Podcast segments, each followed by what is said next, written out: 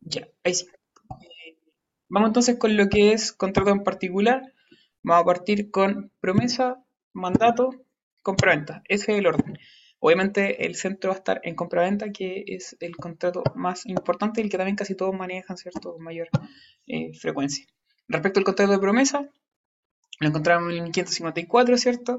Es un contrato en que dos o más personas se comprometen a celebrar un contrato futuro cumpliéndose los demás requisitos legales.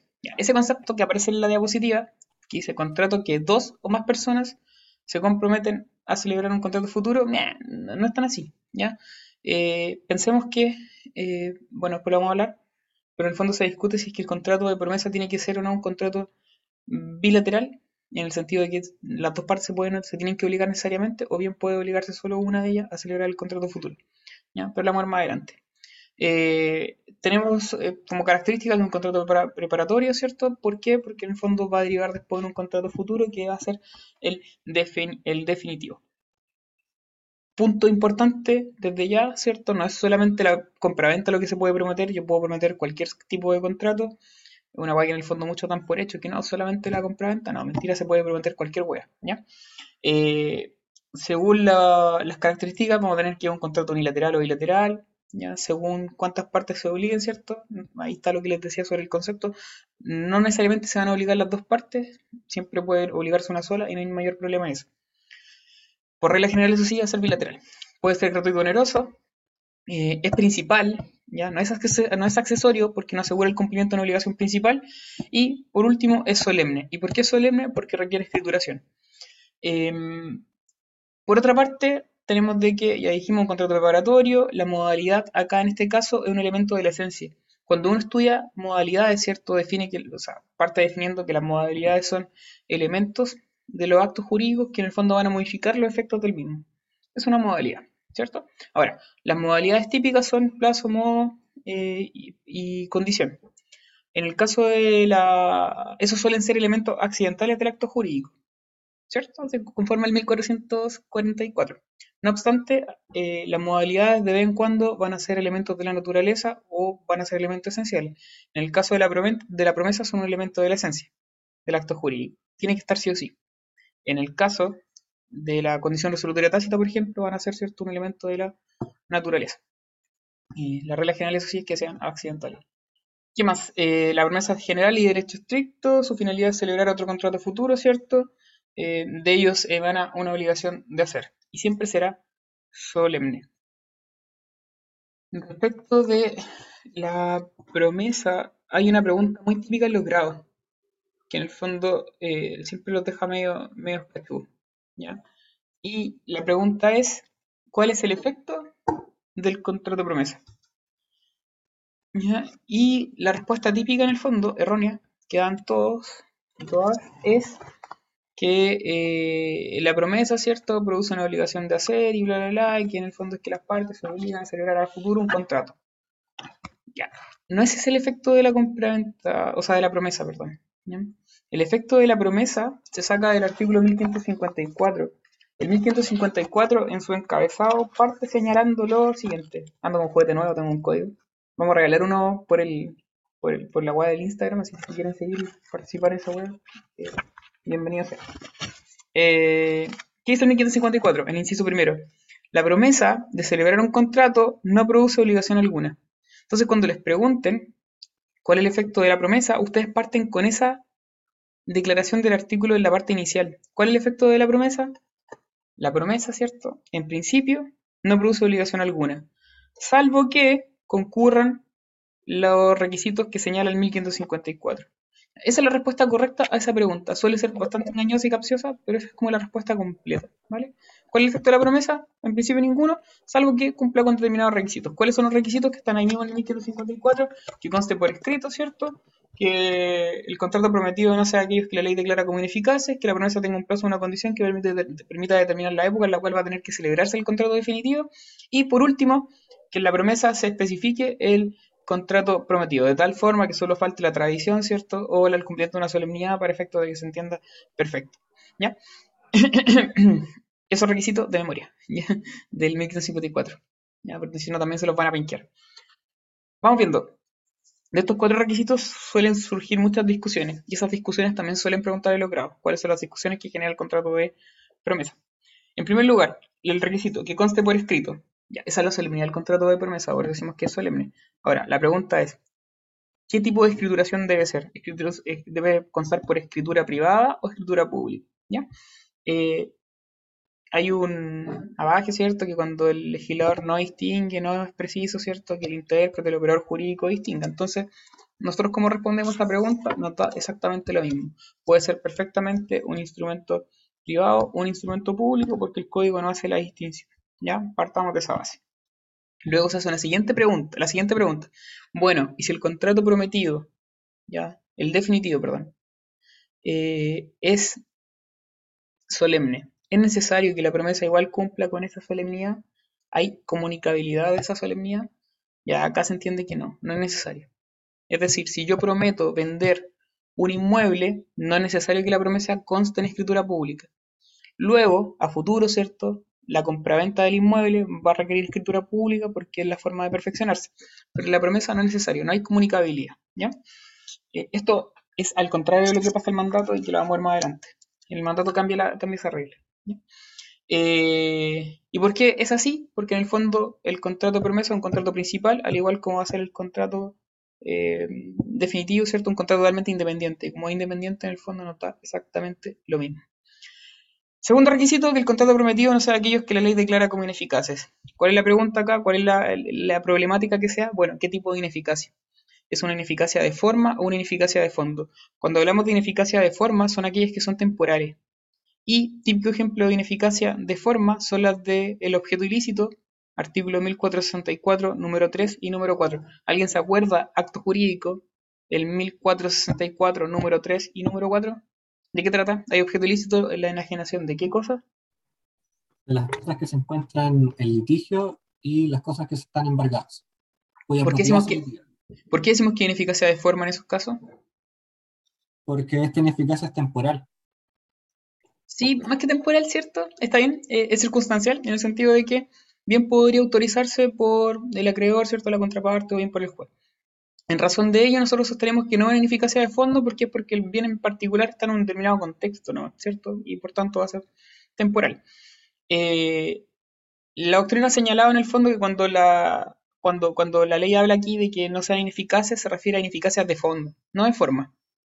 Por tanto, perfectamente yo podría prometer venderle algo a Pablete que esté embargado, bajo la condición precisamente de que sea el desembargo no hay ningún problema. ¿Ya? Eh, si entendiéramos lo contrario, nosotros entenderíamos que esa promesa es nula. No es lo mismo, por ejemplo, que yo prometa venderle a Pablete la luna, ¿cierto? Porque si le prometo vender la luna, estamos hablando de una cosa que es incomerciable, y como una cosa incomerciable, ahí, en efecto, esa promesa va a ser nula. ¿Por qué? Porque el contrato prometido, esa compraventa sobre la luna, eh, recae sobre, ¿cierto? sobre una cosa incomerciable y nunca va a ser comerciable. Eh, a menos que el tipo que inscribió la luna a su nombre, que era de Talca, ¿cierto? proceda a, enajenarla. Muy bien. Eh, tercero, que la promesa tenga un plazo o condición. Eh, aquí también se plantean dudas respecto a qué tipo de plazo y qué tipo de condición. Por una, por una parte se plantea, el plazo puede ser suspensivo o extintivo, ¿ya? Y bien, la condición puede ser determinada o indeterminada. Respecto de la condición, cuando es determinada, eh, no hay ningún problema, ¿cierto? Es como onda, en el fondo es determinada cuando tiene una época, en el fondo esa condición se va a cumplir en una determinada época, o si no, no pasa nada. Por ejemplo, que Chile va al Mundial ahora de, de Qatar. Ya, eh, es una condición, ¿cierto? Porque en hecho futuro es incierto y está determinado porque está sujeto a una determinada época, al Mundial del 2022. Eh, yo prometo venderle algo al, al Mati, ¿cierto? Si es que Chile va al Mundial, ¿vale? Ahí está sujeto a una condición determinada, no hay ningún problema, la promesa es totalmente válida. Ahora, ¿qué pasa si yo le sujeto la, condición en el fondo, si la condición pasa a ser indeterminada? Por ejemplo, yo prometo venderle el celular al Mati si es que pasa su examen de grado. ¿Ya? Es imposible saber si lo va a pasar o no. Perfectamente podría no pasarlo nunca. Ojalá que eso no pase, ojalá que lo pase, pero, pero eventualmente eso puede que no, no pase nunca, ¿ya? Y por tanto entendemos que en ese caso la condición es indeterminada, ¿cierto? ¿Qué pasa en ese caso? Quedamos sujetos a que ese contrato de promesa que es indefinido en el tiempo, eh, eventualmente 20 años más, que el Mati pueda pasar el examen de grado en esa época cuando tenga 50 años, no, ¿cierto? Sería caer en un ridículo porque, puta, no vamos a estar pendientes en todo ese tiempo de si en realidad él se presenta el grado o no, si lo, si lo pasa o no. En base a esa lógica se sostiene que la condición indeterminada, y esto lo vieron en obligaciones, tiene un plazo máximo igual, ¿ya? Eh, que se entiende que es de 10 años. Si la condición no se cumple en ese plazo máximo de 10 años, se entiende que es eh, fallida, ¿vale? Y por tanto ya eh, se entiende que ya no, no, no, no, se podría después obligar ¿cierto? a celebrar el contrato definitivo, ¿ya? Entonces en ambos casos se podría, tanto si es condición determinada o indeterminada. El problema está principalmente en el tema del plazo.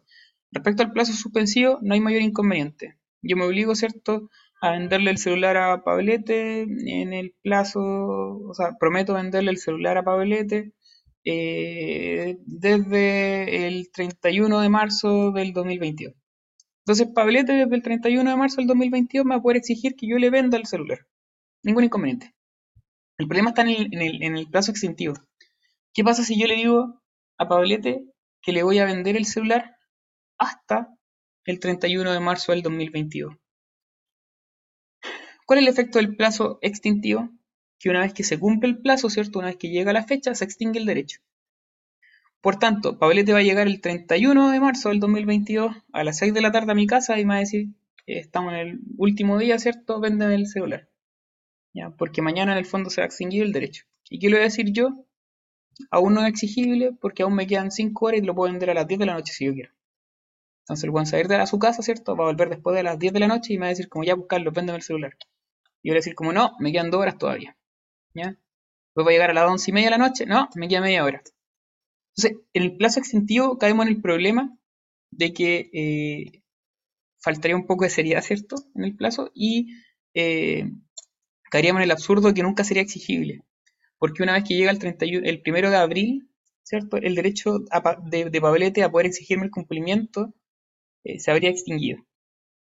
De ahí que eh, la interpretación que se ha hecho respecto de ese plazo extintivo no es la de extinguir el derecho cuando llega la época, sino todo lo contrario. Desde esa fecha se hace, exigible el derecho.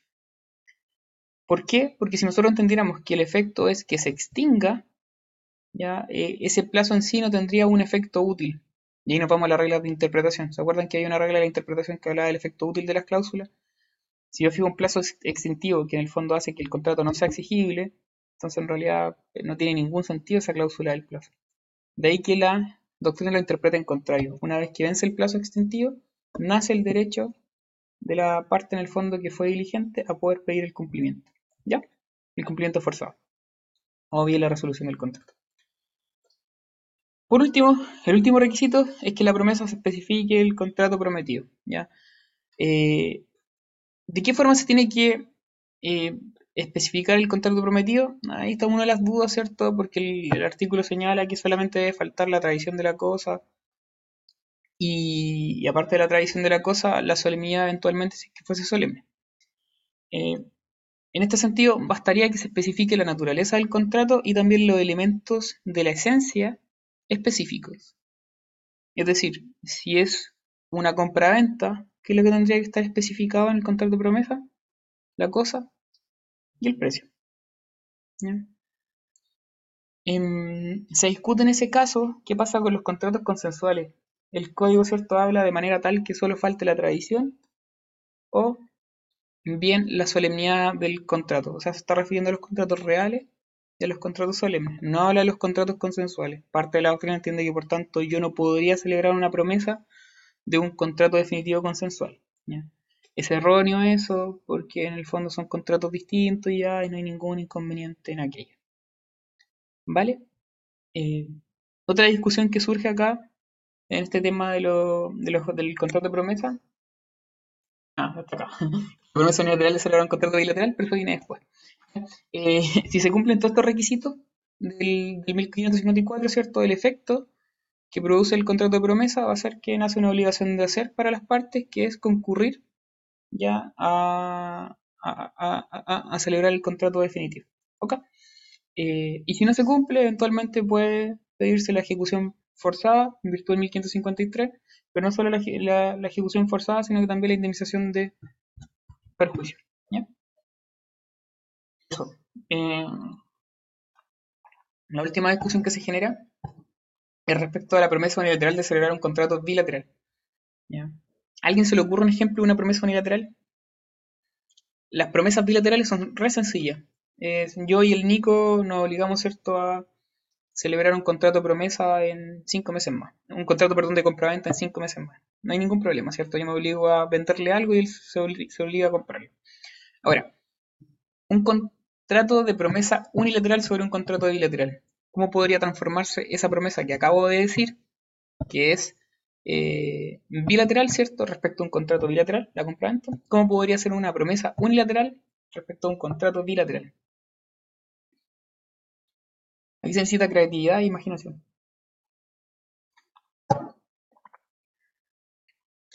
Un ejemplo sería que yo me obligo a venderle al Nico, ¿cierto? El mouse eh, en un plazo de cinco meses, pero él no se obliga a comprarlo.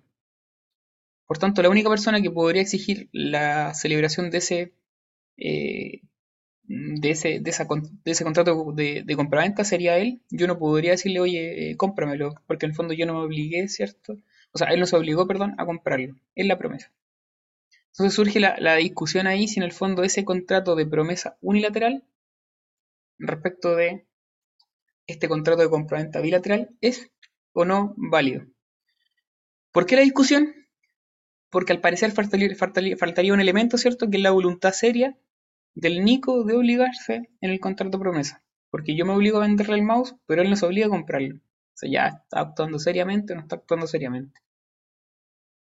Se entiende que sí, ya, que es válido, totalmente válido, discusión que por ahora está más que superada ya. Eh, se entiende que es válido porque en el fondo, insisto, el contrato de promesa es distinto del contrato de compraventa. La compraventa es bilateral y ahí tiene que concurrir con la voluntad, pero la promesa no necesariamente no tiene por qué obligarse, son contratos distintos. Eh, parte de la doctrina sostiene que a ese acto de promesa unilateral respecto a un contrato bilateral le faltaría la seriedad en la voluntad. Además que se trataría de una eh, de estas condiciones que son meramente potestativas, no sé si se acuerdan, ¿ya? pero las meramente potestativas dependen de la mera voluntad, ¿cierto?, del deudor y en ese caso eran nulas. Ellos entienden que en el fondo ahí esa promesa no sería válida, pero para todos los efectos se entiende que sí, ¿ya? Eh, no voy a entrar más en los detalles. Ahí revisan ustedes los apuntes, los, distintos argumentos. No tienen para qué aprendérselos todos, se por lado a lado, bacán. ¿ya? Hay, hay argumentos también históricos y todo el tema de lo que pensaba Andrés B. y bla, bla, pero paja molía. Bien, eh, mandato. Segundo contrato. ¿Qué es lo que es el mandato? El mandato es un contrato en que una persona confía la gestión de uno o más negocios a otra, que se hace cargo por cuenta y riesgo de la primera. Del mandato acá, tienen que destacar dos palabras, o sea, una palabra importante y un- una frase importante. La palabra importante es confía, porque queda cuenta la palabra confía de que el mandato es un contrato intuito personal. Si se le olvida la palabra confía, probablemente eh, al profe no le van a dar muchas ganas de tratarlos bien, ¿vale? Eh, concepto importante, confía. Y eh, que se hace cuenta por, eh, que se hace cargo por cuenta y riesgo de la primera, que es como un elemento de la esencia ahí del, mandato, ¿ya? Ahora, el hecho de que sea intuito personal tiene ciertas consecuencias, ¿no aparecen acá? No. Pero que dice en relación más bien con la forma de cómo termina el, el contrato de mandato. El contrato de mandato va a terminar, ¿cierto?, de modos especiales, a, diferente, a diferencia de los otros contratos. Por ejemplo, puede terminar por revocación del mandato del, del mandante al mandatario, puede terminar por la renuncia del mandatario respecto del mandato, como intuito personal, la muerte, ¿cierto?, de, de cualquiera de los dos extingue el mandato, salvo en el caso del mandato judicial, que hay una, una excepción, pero por regla general se va a extinguir el civil. ¿ya? Entonces son efectos especiales que produce el, el hecho de que sea intuito personal. Además, en el caso del error, ¿cierto? Como vicio el consentimiento, va a viciar por regla general el consentimiento. Nosotros entendemos, ¿cierto? Según lo llamo en acto jurídico, que el error por regla general no vicia el consentimiento, salvo el acto o instituto personal como este. Eh, otro elemento importante es que eh, se encarga, ¿cierto?, la gestión de uno o más negocios. Cuando hablamos de uno o más negocios, ¿cierto?, eh, nos referimos no solo a negocios eh, civiles, ¿ya? Aquí piensen en el fondo que el mandato judicial que le dan a un abogado, que el cliente le da a un abogado, ¿cierto?, es exactamente eh, lo mismo que si yo le encargara, no sé, al Pablete que me vendiera una casa. La, misma weá, estamos hablando de lo mismo, ¿cierto? Se confían una o más gestiones a otra persona. ¿Ya? Eh, respecto del tercer elemento, estamos hablando por cuenta y riesgo del mandante, ¿cierto? Que es un elemento de la esencia, según lo que dije, porque eh, en el fondo el que va a asumir las consecuencias del acto es el mandante, ¿ya? Independiente que se obre o no con representación en el mandato, ¿ya? Y hablé de la representación porque también va a ser un elemento de la naturaleza del mandato. Le vamos a ver la diapo siguiente, pero, pero la representación acá juega un rol principal y esencial. ¿ya? Eh, ahora, eh, eh, no sé qué hice. Ya. Veamos aparte. Tenemos las características del mandato. Es un contrato bilateral, ¿cierto? por otra parte, oneroso. Naturalmente oneroso porque bien puede ser gratuito, si es que en el fondo se pacta. Es conmutativo. Normalmente también puede ser aleatorio en el fondo cuando la remuneración, el honorario en el fondo queda sujeto a un impacto de cuotalitis, es decir, a un porcentaje de lo que resulte de la gestión o en el fondo al éxito de la misma. Es principal, no es accesorio, ¿cierto? Y por último es consensual, por regla general. Ya, no siempre va a ser consensual, es relativo a aquello, porque el mandato eh, comercial, por ejemplo, el mandato judicial son de carácter solemne. Em, en cuanto a oneroso, eh, que es que una cuestión que hay que destacar, el hecho de que, eh, como es oneroso, ¿cierto? El grado de culpa por el cual se va a responder según el 1547 va a ser la culpa leve, porque en el fondo beneficia a ambas partes. Ahora, eh, el código señala que la responsabilidad será más estricta si es con honorarios. Ahora, esa, responsabilidad más estricta en realidad no, no dice relación con mucho más, en el fondo sigue siendo culpa leve, ¿cierto? Pero para efectos de la valoración debe considerarse por parte del juez eh, de manera más estricta, no es que en el fondo cambie, ¿cierto? Y pase a ser culpa levísima. ¿ya? Eh, lo mismo señala al contrario, que será menos estricta si en el fondo el mandario repugnó el mandato y fue forzado a cumplirlo. Es una cuestión de valoración del juez, ¿cierto? Que va a tener que ponderarlo conforme al mérito del proceso. Y por último, hemos dicho que era consensual, ¿cierto? Pero es por regla general, ya que eventualmente va a ser solemne en el caso del mandato para contra el matrimonio, el mandato judicial, el comercial, bla, bla, bla. ¿ya? Eh, eh, eh, miento, el comercial no es, no es solemne, estoy weando. El modo comercial es consensual. En fin. Eh, respecto de las partes, está el mandante, ¿cierto? Y el mandatario, no hay mucho más que decir respecto de ello. Y por otra parte, en el fondo, en cuanto a la capacidad, sí es importante, ya que el mandante debe actuar según las reglas generales con doble capacidad, es decir, para celebrar el acto y para poder ejecutar por sí mismo el contrato. En cambio, el mandatario no necesariamente debe ser capaz, puede perfectamente ser un incapaz relativo. Y ese es un punto relevante. El mandatario puede ser incapaz relativo y los efectos en el fondo que eventualmente puede llegar a, o sea, en el fondo las consecuencias desfavorables que pueden originarse a raíz de su actuar se van a radicar en la persona del mandante, él no le van a, afectar. Ahora, el mandato y la representación. La representación es un elemento de la naturaleza del mandato. Partamos de esa base. Eh, son cosas distintas con el mandato. la representación es una modalidad. Hay distintas naturalezas jurídicas que lo explican. La más aceptada es la naturaleza de la modalidad, es decir, altera los efectos normales del contrato. Por otra parte, el mandato es un acto jurídico, un contrato. y como contrato, ¿cierto?, requiere dos voluntades. ¿Por qué? Porque es una convención. No obstante, la representación no es una convención, sino que un acto jurídico unilateral. Principal diferencia. El origen del mandato es la convención, ¿cierto? Un acuerdo de voluntad. En cambio, la representación puede ser por convención, por ley, en el caso, por ejemplo, de los menores de edad, donde su representante es el papá o mamá, ¿cierto? O bien puede ser por sentencia judicial, por ejemplo, en el caso del interdicto por disipación.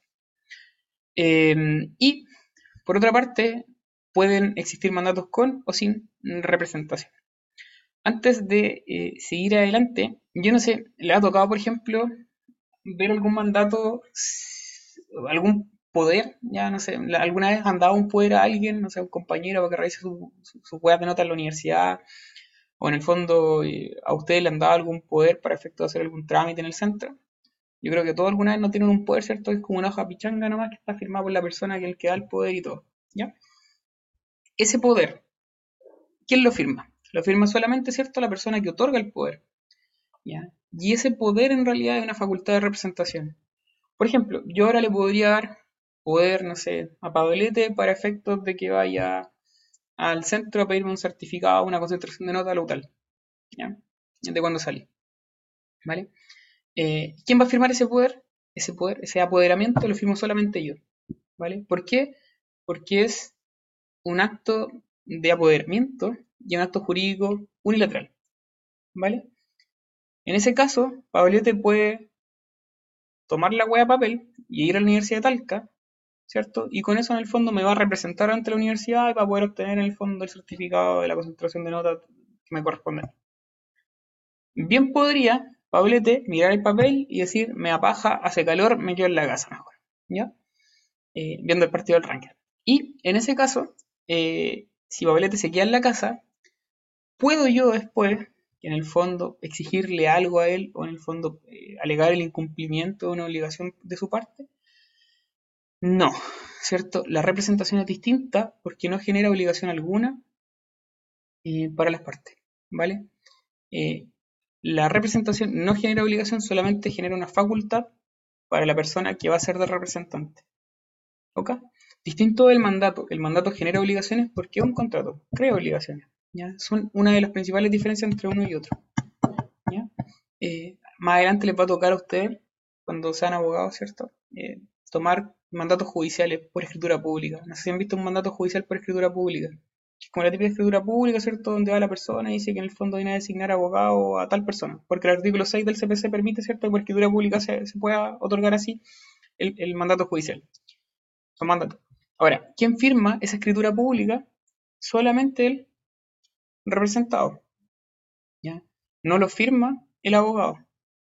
¿Por qué no lo firma el abogado? ¿A alguien se le ocurre? La escritura arriba dice mandato judicial, comparece Nicolás Atenas, ¿cierto? Otorgando en el fondo, designando abogado patrocinante y confiriendo mandato judicial a Carlos Verdugo, abogado. Lo va a firmar Nicolás, no lo firma Carlos Verdugo. ¿Ya? ¿Qué es eso? ¿Qué es esa escritura pública? ¿Es un contrato realmente?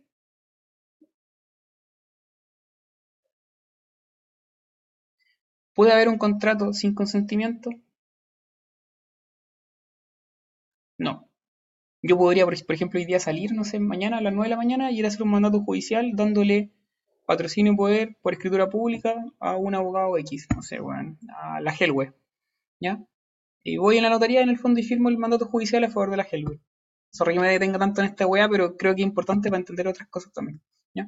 Eh, ahora, ¿la, Helwe va a saber de esa weá? No, probablemente no, ¿cierto? Pero existe la escritura pública, ¿ya? donde yo en el fondo le confiero este mandato judicial. ¿Qué es lo que falta para que exista un mandato judicial en, en ese caso en específico? El consentimiento del mandatario. ¿Cierto? Sin consentimiento no hay contrato. ¿Cuándo va a aceptar ella? Cuando le llegue esa escritura, ¿cierto?, a su poder y la presente en la causa específica, respectiva. ¿Ya? Y cuando la presenta en la causa respectiva, ¿qué es lo que está haciendo mediante ese acompañamiento de la escritura pública, está aceptando, ¿cierto? Esta oferta de mandato que yo le hice, ¿ya? Eh, tácitamente. Hay una aceptación tácita. Entonces, si lo llevan en el fondo a lo que es toda la teoría del acta jurídico, ¿cierto? El consentimiento se forma por la oferta y la aceptación. Cuando yo hago esta escritura, ¿cierto? Donde yo voy a conferirle poder y patrocinio a un abogado en particular, lo único que estoy haciendo es hacer una oferta de mandato. ¿Qué es lo que falta? La aceptación de la otra parte, que puede ser la misma presentación de ese acto jurídico en la causa para efectos de que se forme el mandato judicial como tal. Antes de eso hablamos solamente de una oferta. Lo mismo pasa en el caso que les planteé respecto a Pablete. Si yo les doy ese poder a Pablete para que vaya a la universidad a sacar mi certificado de concentración de notas, ¿qué es lo que hay ahí? Está bien, hay un acto de apoderamiento, ¿cierto? Y le estoy dando una facultad de representación. Pero ¿qué es lo que además hay? Hay una oferta de mandato igual. Desde el momento que Pablete acepta eso, se está obligando, ¿cierto?, a ejecutar un acto por encargo y a nombre mío. ¿Se entiende? Están muy mezclados entre sí, son independientes, es verdad, pero en el fondo están muy asociados y cuesta en el fondo separarlo. Sin perjuicio de que el mandato igual se puede hacer sin representación, si es que específicamente yo lo saco, ¿cierto? Del, expresamente del, acto. Cuando el mandato se celebra con representación, ¿ya? que es la regla general, eh, todos los derechos y obligaciones que se adquieran van a pasar directamente al patrimonio del mandante. Cuando el mandato sea sin representación, ¿cierto? Los derechos y obligaciones se radican en el patrimonio del mandatario. Pero el mandatario, en este caso en particular, queda obligado a algo. Y es a traspasar todos los derechos y obligaciones que adquiere a quién? Al mandante. Porque lo hizo por cuenta y riesgo de el primero. ¿Vale? Si lo hace con representación, el mandatario va a ir donde la persona en particular. Supongamos que, por ejemplo, yo le encargo a Pablete comprarle un auto al Mati, que el Mati está vendiendo el auto. Entonces, si Pablete va con representación mía, le va a decir al Mati, me mandó el Carlos, ¿cierto? Y toda la weá, y le va a decir cómo van a un contrato, ¿cierto? Y el contrato va a decir, eh, Pablo Estrada, en representación de Carlos Verdugo, ¿cierto? Compra el vehículo a Matías Carca. Y al momento de inscribir eso en el registro civil, los vehículos, ¿cierto? La weá que era mi nombre, porque en el fondo fue en representación mía. Cuando actúa sin representación, yo no figuro en ninguna parte en el contrato. Pablo Estrada le compra a Matías Cárcamo el auto, ya, y eso es todo. ¿Vale? La gracia es que ahí Pablo Estrada queda obligado después a rendir cuenta al mandante. Y cuando rinde cuenta, tiene que traspasarle todos los derechos y obligaciones al mandante. Es uno de los casos de simulación lícita, ¿cierto? Porque en realidad engaña al vendedor, sin hacerle daño, pero, pero lo engaña igual. Eh, en cuanto a las clasificaciones del mandato, tenemos el civil, comercial y judicial, ¿cierto? El general y el especial. Eh, en cuanto al general, se entiende que es aquel que confiere facultades amplias al mandatario y el especial es aquel que confiere facultades específicas. Respecto del general, la pregunta es, ya, eh, confiere facultades generales, pero ¿qué, ¿hasta dónde llegan esa, esa, generalidad? ¿Se puede enajenar, por ejemplo? Si yo le confiero, me voy a España, ¿cierto? Y lo típico que se hace, uno, me voy a España en el fondo por seis meses, le dejo un mandato general a Pablete para que en el fondo él administre todas mis cosas, mis cuentas eventualmente si es hubiese algún problema. ¿ya? Eh, le dejo ese mandato a Pablete. ¿Puede vender, por ejemplo, mi casa que vive en Chile? ¿Ya? Se vuelve cuestionable, ¿cierto? Medio dudoso. De ahí que eh, se entiende que comprende todas las facultades de administración. ¿Y cuáles son las facultades de administración? Las que permiten la, conservación, ¿cierto?, de las cosas que fundamentalmente yo puedo haber dejado acá. ¿Ya? Eh, distintos son las cláusulas de enajenar, que en el fondo en ese caso requiere algo específico que así lo señale. Esto es siempre y cuando estemos hablando de... Eh, o sea, los actos de administración son los que permiten administrar dentro del giro ordinario de la persona. ¿ya? Mi papá tiene botillería. Si mi papá, por ejemplo, me diera un mandato para efecto de administrar las botillerías, en ese caso, ¿podría enajenar? Evidentemente sí, porque si no, no podría vender nada, ¿cierto?, de alcohol y puta la weá se va a la quiebra y, toda mi familia se muere hambre. Entonces, eh, en ese caso sí, porque está dentro del giro ordinario. Distinto es que yo me ponga a vender las máquinas del local, porque ahí estamos hablando, ¿cierto?, fuera del giro ordinario de la administración.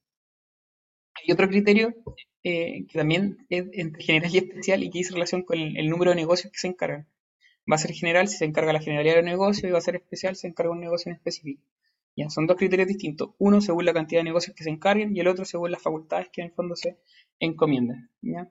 Respecto a la subcontratación del mandato, no le voy a, meter en esta hueá porque creo que le caía y la pregunta. Y después nos vamos a ir a los efectos del mandato. ¿A qué nos referimos a los efectos de los contratos específicos, los derechos y obligaciones que genera. Respecto de las partes, se generan dos obligaciones para el mandatario. La primera es ejecutar el encargo, obviamente, que emana del mandato, y el segundo, rendir cuenta. Ojo con esa obligación de rendir cuenta, porque todos la pasan por alto, pero es súper relevante, por lo mismo que les señalé delante. Eh, en el mandato sin representación es el momento en el cual se traspasan todos los derechos y acciones y obligaciones al mandante. En cuanto a la ejecución del encargo, es una obligación de hacer, ¿cierto? Y se debe apegarse lo más estricto posible al mandato. No obstante, hay ciertos casos en los cuales la ley permite actuar por analogía, ¿ya? Eh, respecto de la rendición de cuenta, ya lo dijimos, ¿cierto? Es importante, se hace después de, en el fondo, realizar el encargo. No obstante, se puede pactar también que sea antes. El mandatario siempre puede pedir perdón, el mandante siempre puede exigir la rendición de cuentas, salvo que en el fondo se pacten plazos distintos en el, en el contrato. Y respecto de las obligaciones del mandante, bien puede, eh, bien debe en el fondo proveer todo lo necesario para la ejecución del mandato, es decir, si le piden plata para ir al, centro para poder ejecutar el mandato hay que hacerlo, ¿cierto? Eh, luego está el reembolso, si eventualmente se, llevaron a cabo mayores gastos de los que en el fondo se tenían complementado, ah, contemplado al inicio. Y también está el tema de pagar honorarios, si es que en el fondo eh, se estipularon en el sentido de que si se dejaron establecido el honorario previamente, tiene que pagar los que se estipularon. Y si nada se dijo, como la, onerosidad de la naturaleza, le corresponde al juez determinarlo. Y respecto a la determinación del honorario, cuando no se establecieron, no se estableció una cantidad en el, en el contrato, es importante para efectos del grado porque los profesores suelen preguntarlo porque el código se remite a la costumbre acá. Eh, en esta parte de cómo determinar los honorarios cuando las partes nada señalaron, el código se remite a la costumbre. Y ustedes saben que en general la costumbre no constituye una fuente cierto del derecho, salvo cuando en el fondo la ley se remite a ello y este es como uno de los casos en particular. Y lo determina el juez en base a su prudencia. Y por último, respecto de terceros, cuando el mandatario contrata nombre propio, no obliga al mandante respecto de terceros y eh, se sujeta en el fondo a traspasar los derechos y obligaciones contraídas una vez que realiza la rendición de cuenta. Y si el mandatario contrata nombre del mandante, opera cierto la representación y por tanto eh, todos los efectos se radican en la persona del mandante.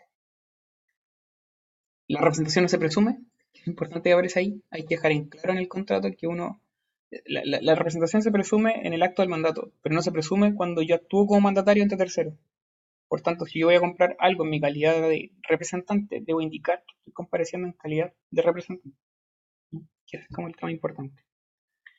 Y en cuanto al término del mandato, puta, se aprenden la, algunas de ellas. Siempre es importante la renuncia del mandatario, porque no solo se necesita renunciar, eh, sino que además hay que notificar esa renuncia, pasa en, los temas judiciales, como también acá en los civiles, hay que comunicar la renuncia del mandatario al, mandante, porque si no, en el fondo, el mandante queda expuesto a sufrir perjuicio. ¿ya? Eh, y se aprende de otras formas, no hay chao. ¿ya? Bien, Pasamos ahora a la compra-venta y después nos vamos a los accesorios. Compra-venta, artículo 1792, ¿cierto? Del Código Civil eh, eh, eh, Se señala que la compraventa es un acto por el cual La compraventa es, es un contrato en que una de las partes se obliga a dar una cosa y la otra a pagarla en dinero. Aquí ya se dice vender y está comprar. Y el dinero que el comprador da por la cosa vendida se llama precio. Ya este artículo bueno, es de memoria. Si no se lo aprenden de memoria, se van a ir de guate en el grado, se van a enojar con ustedes y es probable que reproben. Dice 1793, estoy equivocado. 1792, 1793, pues estoy equivocado. En fin. Eh, cosa importante, el, artículo habla de que una de las partes se obliga a dar una cosa. Cuando habla de la palabra dar, ¿ya? en principio uno entendería que es una obligación de dar. ¿En qué consisten las obligaciones de dar? Preguntaba usted. ¿En qué consisten las obligaciones de dar? Era 1793, está ahí.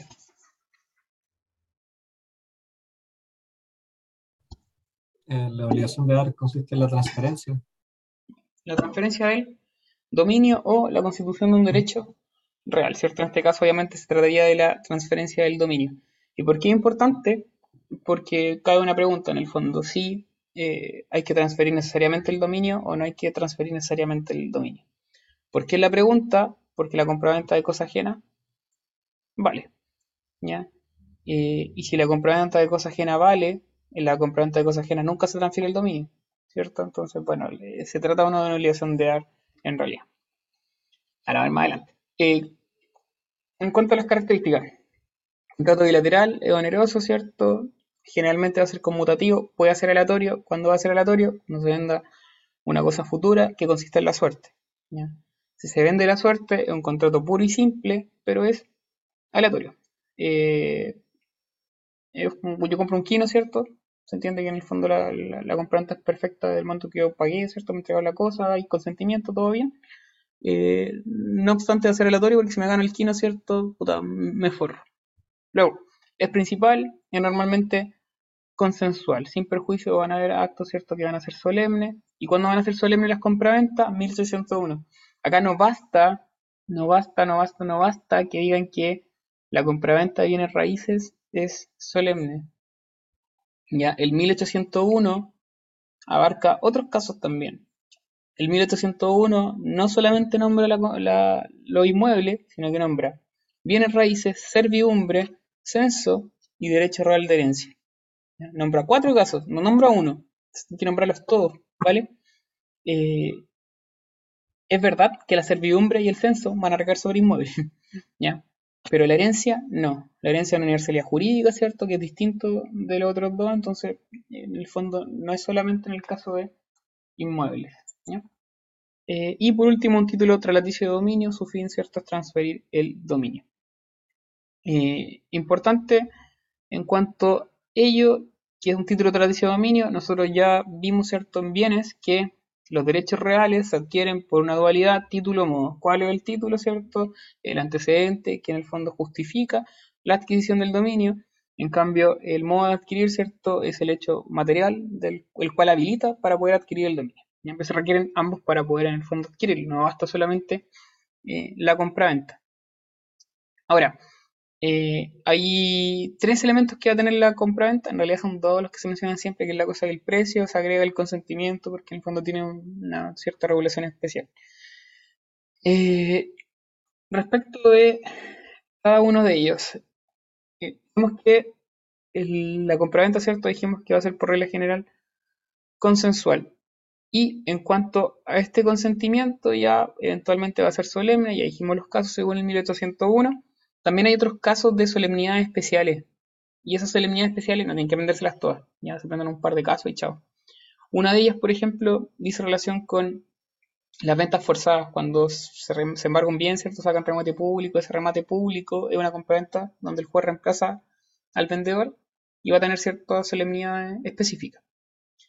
Eh, eh, eh, además pueden haber solemnidades voluntarias y las arras. No obstante, las solemnidades voluntarias y las arras no producen el mismo efecto que la falta de una solemnidad legal. Cuando falta una solemnidad legal, la consecuencia va a ser la nulidad del acto. Ustedes ya vieron ciertas formalidades, actos jurídicos, las formalidades previamente tales o solemnidades, ¿cierto? Eh, van a conducir siempre la omisión a nulidad absoluta. No obstante, en el caso de la solemnidad voluntaria, la sanción es distinta. Y lo vamos a ver más adelante, igual que la zarra. Eh, más?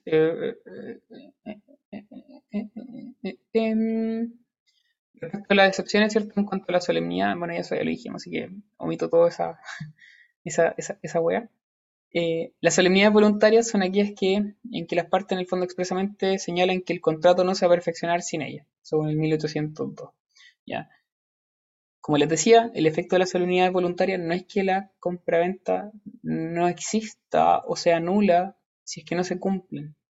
el efecto que produce la falta de una solemnidad voluntaria es que en realidad da derecho a las partes para retractarse.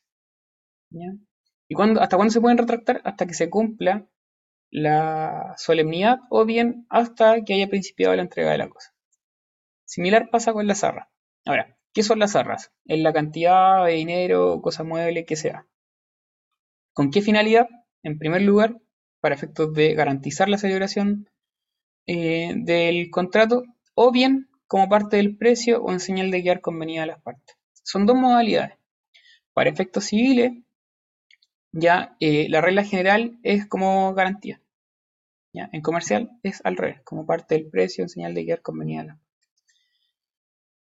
Como garantía de la celebración y ejecución del contrato, el efecto es similar al de la solemnidad voluntaria, es decir, dan derecho a retractarse a las partes.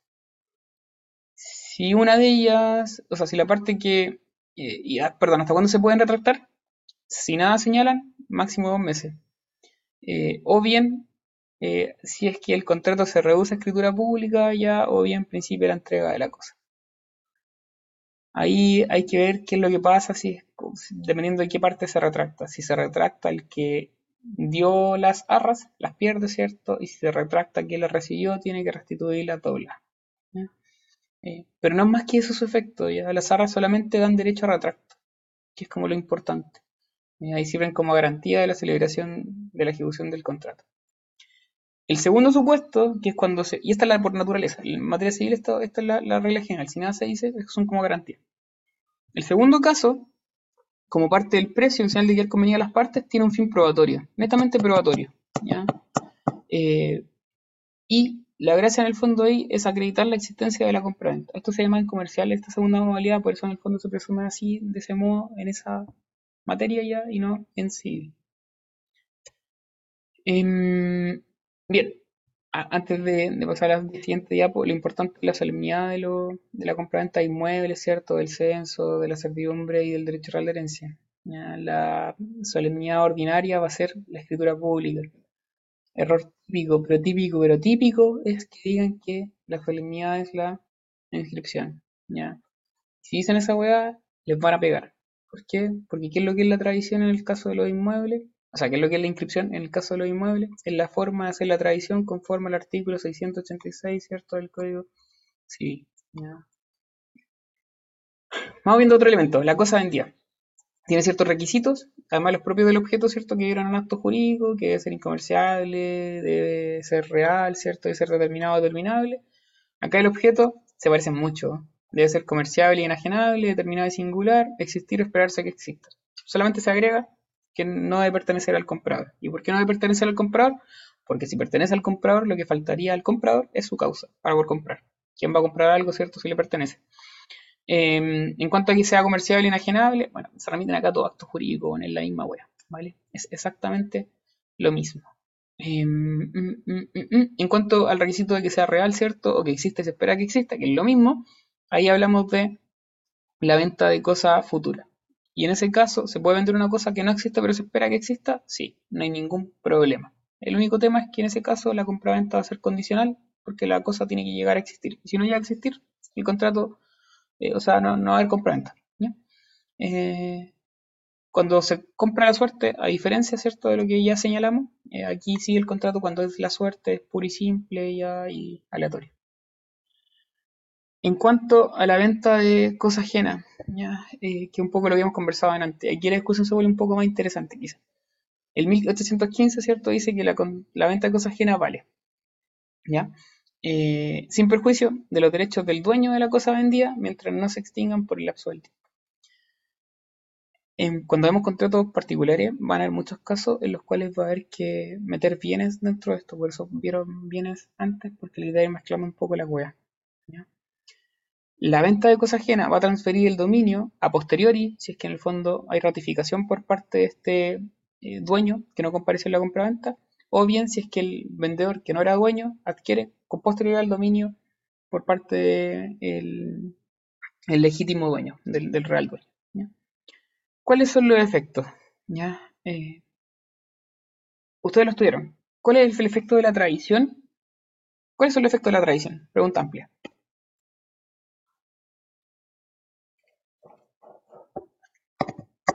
Tradición como más adquirir. ¿Cuál es el efecto de la tradición? La transferencia de la cosa, o sea, se adquiere el dominio y cualquier otro derecho real que tenga ella. ¿Y el traente no era, no tenía ningún derecho real sobre la cosa? No se pueden transferir porque no se pueden transferir derechos que uno no tenga. ¿Y en qué posición queda el, adquirente? Em, el adquirente quedaría como poseedor de la cosa.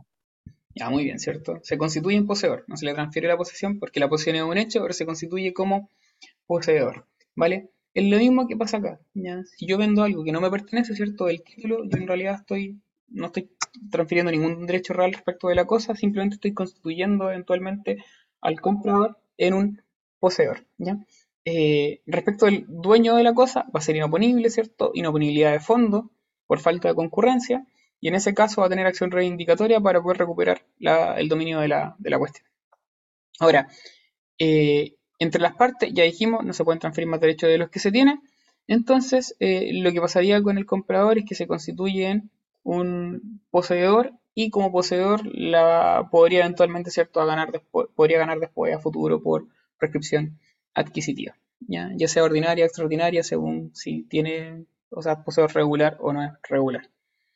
Eh, es importante, eso sí, si por ejemplo yo le vendo al Mati algo, no sé, no sé, mi celular, pero en realidad no era mío, me lo acaba de robar, ¿ya? Se lo robé al Pablo. Y el Pablo después se da cuenta que el Mati tiene ese celular. ¿Qué va a hacer el Pablete? Va a demandar al Mati, ¿cierto? De acción reivindicatoria.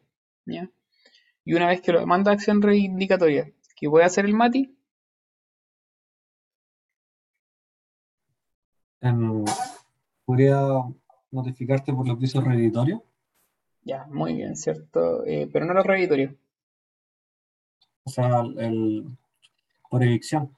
Saneamiento de la adicción, ¿cierto? ¿Por qué? Porque te vendí algo que no, no, no, no, me pertenecía. Y perdí la posesión y no puedo usarlo. Claro, tal cual. ¿ya? Eh, o sea, todavía, no lo perdiste, ahí demandado nomás.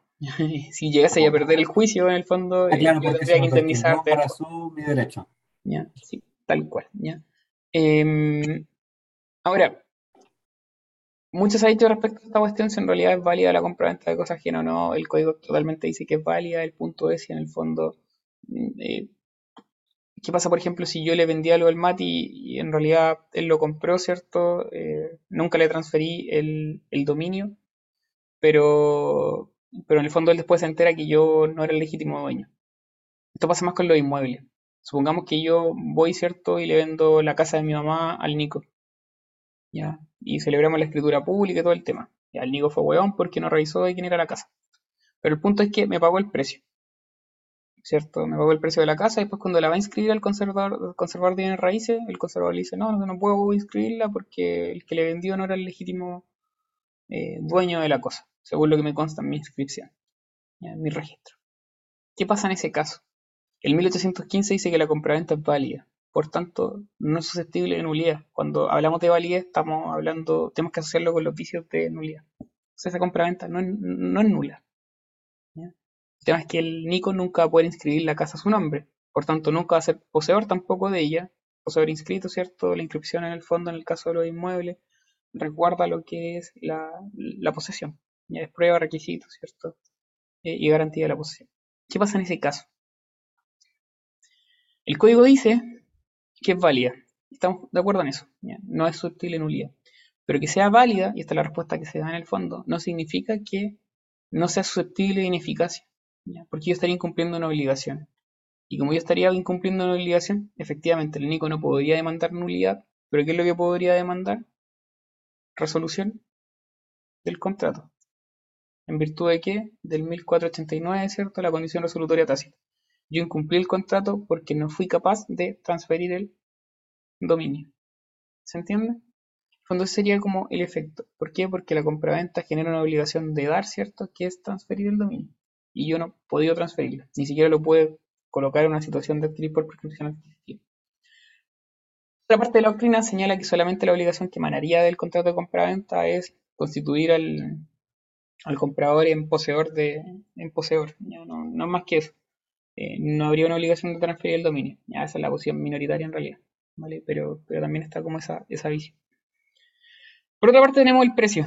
Eh, y en cuanto al precio, tiene ciertos requisitos también, ¿cierto? Y es que sean dinero real o serio determinado. Que sean dinero no significa que solo, puede, solo deba ser dinero. Eh, hay preguntas capciosas y que son hueonas. ¿ya? ¿Cómo anda? El, precio necesariamente debe ser en dinero? No necesariamente. Puede ser en cosas y dinero. Siempre y cuando el dinero valga más que las cosas. De lo contrario, este contrato degenera en permuta. ¿Ya? Eh, por otra parte, señala que debe ser real o serio. Eh, en este sentido, hay que relacionarlo con la, con la, con la voluntad, ¿cierto? Cuando la voluntad no es seria, porque no, no, hay intención de pagar realmente. Si yo le vendo una casa a alguien a un peso, como no, hay seriedad realmente en la compra, no estoy disfrazando una, una donación en esa web. Y por otra parte también se relaciona con la simulación, ¿cierto? Porque la simulación de, de, es una de aquellos, eh, consiste, ¿cierto?, en la conciencia de las partes, de realizar un acto que no es a sabienda de que no, es, no existe realmente, ¿cierto? O que esconde otro para efectos de engañar a tercero. Eh, y por último, que debe hacer determinado, ¿cierto? Y en, o bien determinable también, ¿no? No es sea determinado, puede ser determinable. ¿Y quién lo puede determinar? Puede quedar por acuerdo de las partes, ¿cierto? Futuro, o bien por un tercero. Y si el tercero no lo determina en un plazo determinado que se pacta en el contrato, eh, se puede asignar otro tercero. Y si, eso, si ese otro tercero tampoco lo determina, ya en el fondo se entiende que eh, falla la condición que conllevaba ese contrato y por tanto el acto no existe. ¿Ya? Hay distintas modalidades por otra parte de la compraventa. Está bueno, me las preguntan en el grado y si las preguntan se lo están cagando. Eh, y se relación con pura y simple, bueno, condicional o a plazo, alternativas, igual las manejan ustedes, manejan del tema de las obligaciones nomás, que es lo normal. Pero hay otras modalidades especiales que son venta al peso, cuenta media, no medida, la venta prueba o gusto, pero eso las vamos a ver porque en el fondo no deberían preguntar. En cuanto a la capacidad para celebrar la compraventa, eh, la regla general es 1445, 1446, ¿cierto? Eh, incapaz absoluto, incapaz relativo, no más que eso. Salvo la incapacidad en el fondo. Bueno, si les preguntan quién es capaz para poder celebrar la compraventa, ¿qué tienen que responder ustedes? Por regla general, todos son capaces, salvo los que la ley declara como incapaces. Y cuando te responden eso, ¿cierto? Ustedes se remiten a las reglas generales, lo que pasa absoluto, lo que pasa relativo, y también a ciertas incapacidades particulares de la compraventa, incapacidades especiales, que estas sí son importantes y aquí sí se clasifican en tres. Tenemos incapacidades dobles, es decir, para comprar y vender, solamente para vender y solamente para comprar. Las más importantes son las incapacidades para comprar y vender. Y estas son entre cónyuges, salvo que estén separados judicialmente. Completo, ya no basta que digan entre cónyuges.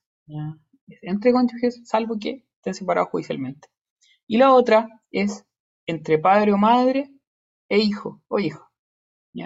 Siempre y cuando este esté sujeto a patria potestad. Y ese apellido también es importante porque se les va. No hay ningún problema en el fondo en que yo le compre algo a mi papá hoy en día. Porque hace rato ya me emancipé. Eh, aunque no se note. Pero en el caso de, evidentemente, si se trata de un menor de edad, ahí no se podría, salvo que el menor de edad esté actuando, ¿cierto?, dentro de su peculio profesional y bla, bla, bla, o industrial. Eh, hay otras incapacidades que son para vender, que son administradores de establecimientos públicos, ¿ya? Eh, no pueden vender en el fondo las cosas de las cuales estén administrando, salvo que eh, estén autorizadas por autoridad competente, estén dentro del giro de sus funciones. Y también para comprar está el caso de los empleados públicos, los jueces funcionarios judiciales. ¿Se imaginan un juez, por ejemplo, que está rematando un bien y aparte en el fondo comparece como postor en, el remate? Sería un poco feo. ¿ya? Entre otros casos, ¿vale?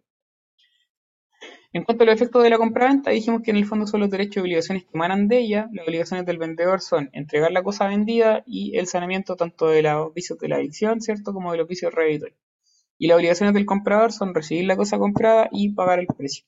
Respecto de las obligaciones del comprador, no nos vamos a referir en, esta tutoría, porque en realidad son bien callamperas, con unas reglas generales de las obligaciones, punto. ¿ya? De hecho, si el, comprador está en rebeldía de querer recibir la cosa, se le aplica la regla, ¿cierto? El pago por consignación, que están obligaciones, bla, bla, bla. Y también las reglas de la mora del acreedor, ¿cierto? En cuanto a que el huevón se agrava la responsabilidad, o sea, se disminuye la responsabilidad por parte del deudor, etcétera, etcétera, etcétera, cosas que ya vieron en obligaciones. Respecto de la obligación del vendedor de entregar la cosa vendida, bueno, me adelanté un poco adelante. Aquí está la pregunta de si en realidad hay que ser o no dueño del comprador o simplemente basta con procurarle la posición pacífica y útil de la cosa.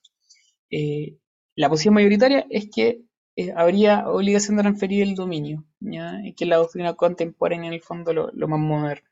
¿Por qué? Porque la compraventa un título de dominio y como título de de dominio su finalidad, ¿cierto?, es transferir el dominio el 1793, no 92, eh, además habla de, ¿cierto? Eh, o sea, una obligación de dar una cosa, y la obligación de dar implican transferir el dominio. Y por otra parte, si bien la cosa, la compraventa de cosa ajena, como dijimos, vale, eso no obsta al hecho de que en el fondo pueda ser ineficaz si es que en el fondo a futuro, a posteriori, cierto, una eficacia en sentido estricto, no se cumple con la obligación de la transferencia del dominio. En cuanto a la forma de hacer la entrega de la cosa vendida, bueno, ahí nos remitimos a las reglas de la tradición, C84 muebles, C86 inmuebles, ¿ya? Cuando hablamos de que la forma de entregar en el caso de los inmuebles es con la inscripción en el conservador, de bienes raíces, estamos hablando entonces que la inscripción en el caso de la compraventa implica tradición, y esto es igual a pagar, ¿cierto? La obligación del vendedor, que es entregar la cosa. En obligación hablábamos de que el pago es tradición, y el la tradición es pago.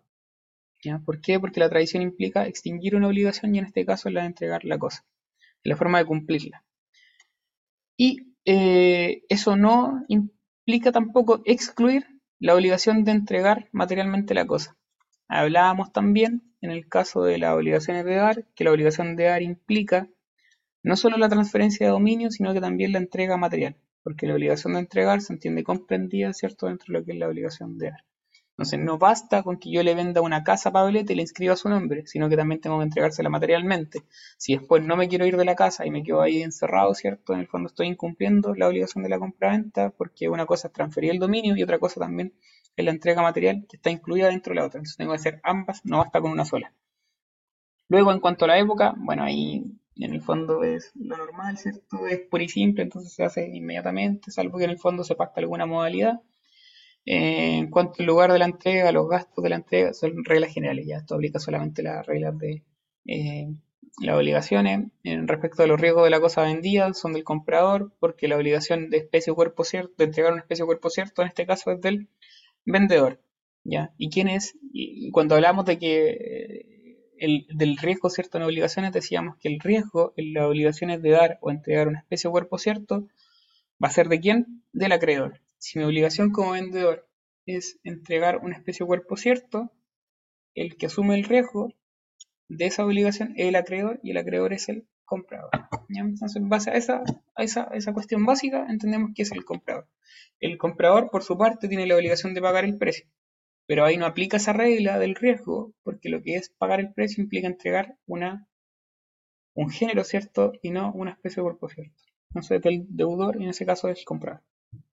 Eh, respecto a la entrega de los predios rústicos, pueden ser en relación a la cabida como especie de cuerpo cierto, no es relevante, no se lo aprendan, no vale, vale callampa.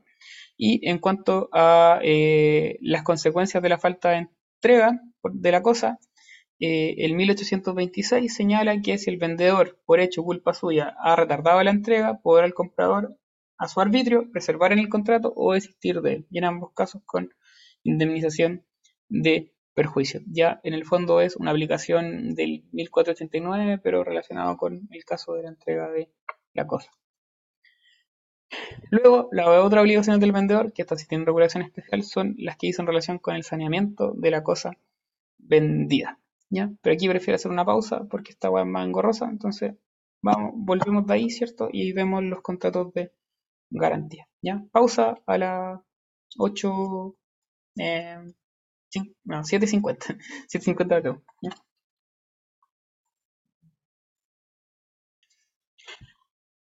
Eh, sigamos, sigamos, sigamos. Estábamos en los saneamientos.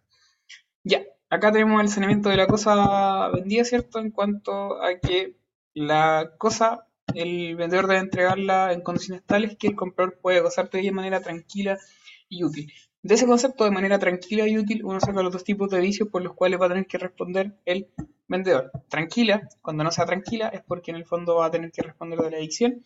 Y cuando no sea útil, porque la cosa no sirve foro de su naturaleza, va a tener que responder de los vicios reeditorios. En cuanto a las características del saneamiento, una obligación de un elemento de la naturaleza se puede excluir igual del acto. Eh, son obligaciones de garantía, son eventuales. Eh, eventualmente la cosa se vende en perfecto estado, no hay ningún problema, y la renuncia no es válida cuando se realiza con dolo, porque la condenación del dolo futuro no es válida. En cuanto al saneamiento de la adicción, ¿qué es lo que se entiende por ella? Es la privación que experimenta el comprador de todo parte de la cosa comprada en virtud de la sentencia judicial por una causa anterior a la venta. Importante entender del saneamiento de la adicción. El vendedor debe sanear la adicción, pero hay que distinguir dos momentos. Uno, previo a la evicción y posterior a la evicción. La evicción como tal solo se produce cuando hay una sentencia, que, en el fondo hace que la cosa, ¿cierto?, eventualmente vuelva al, dominio del, dueño no vendedor. Eh, no obstante, eh, previo, previo a ello, hay una una obligación para el vendedor que es defender en juicio, típico juicio de reivindicatoria, al comprador. Cuando se produce la evicción por sentencia judicial, surge ya otra obligación, porque en el fondo aquí el comprador ya perdió la cosa, ya se le privó, ¿cierto?, de ella. Y en ese caso surge otra obligación distinta, que es la de indemnizar. Pero son dos momentos distintos. La obligación de, saneamiento en el caso de la adicción hay que distinguirla en dos, momentos. Previo a la sentencia, posterior a la sentencia. Respecto al saneamiento de los vicios aquí no hay dos momentos distintos, ¿ya? sino que lo que hay que distinguir acá son las acciones que se generan para el comprador. Y va a tener dos, una acción reditoria y una acción estimatoria, o quantis minoris. En este caso es el, el, comprador quien va a elegir cuál ejercer, si la reditoria o la estimatoria, pero va a haber ciertos casos específicos en los cuales solamente va a tener una de ellas, pero en principio tiene ambas, y él decide. ¿Qué son los vicios reeditorios? La ley no los define, pero se entiende que son aquellos que, eh, de los cuales adolece la cosa, aquellos vicios de los cuales adolece la cosa, que lo hacen inútil o a menor la utilidad que el comprador quiso darle en su momento. Vamos viendo en particular. Eh, en cuanto al saneamiento de la adicción, tenemos que, ya dijimos, ciertos momentos distintos. La primera es defender al comprador contra las acciones que terceros eventualmente puedan ejercer en su contra, y esta va a ser una obligación de hacer. Defender es una obligación de hacer.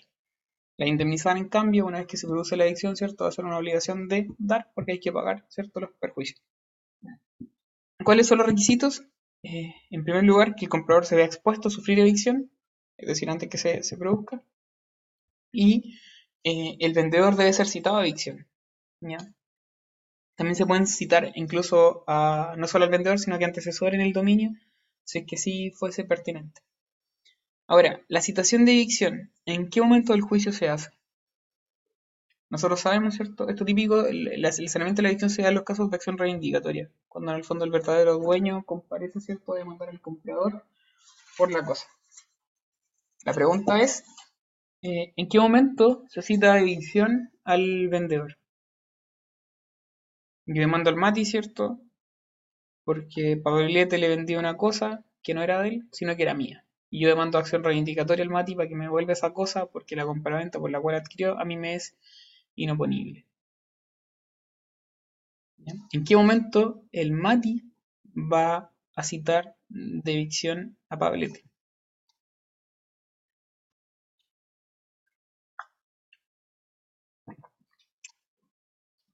¿Se acuerdan de las excepciones dilatorias? En el plazo de contestación. Tal cual. ¿Se acuerdan de las excepciones dilatorias? Las excepciones dilatorias, ¿cierto? Están en el 303 del Código de Procedimiento Civil. Decíamos que en el fondo son taxativas las seis que aparecen en el Código de Procedimiento Civil, pero la sexta es genérica, porque habla de cualquier otro vicio, ¿cierto?, que afecta a la forma eh, del procedimiento. Ya, la citación de adicción se mete por esa, por el número 6 del 303 dentro del término de emplazamiento, va a pausar todo el procedimiento, ¿cierto? A ver que notificar al vendedor, perfecto, de que se haga parte de la causa.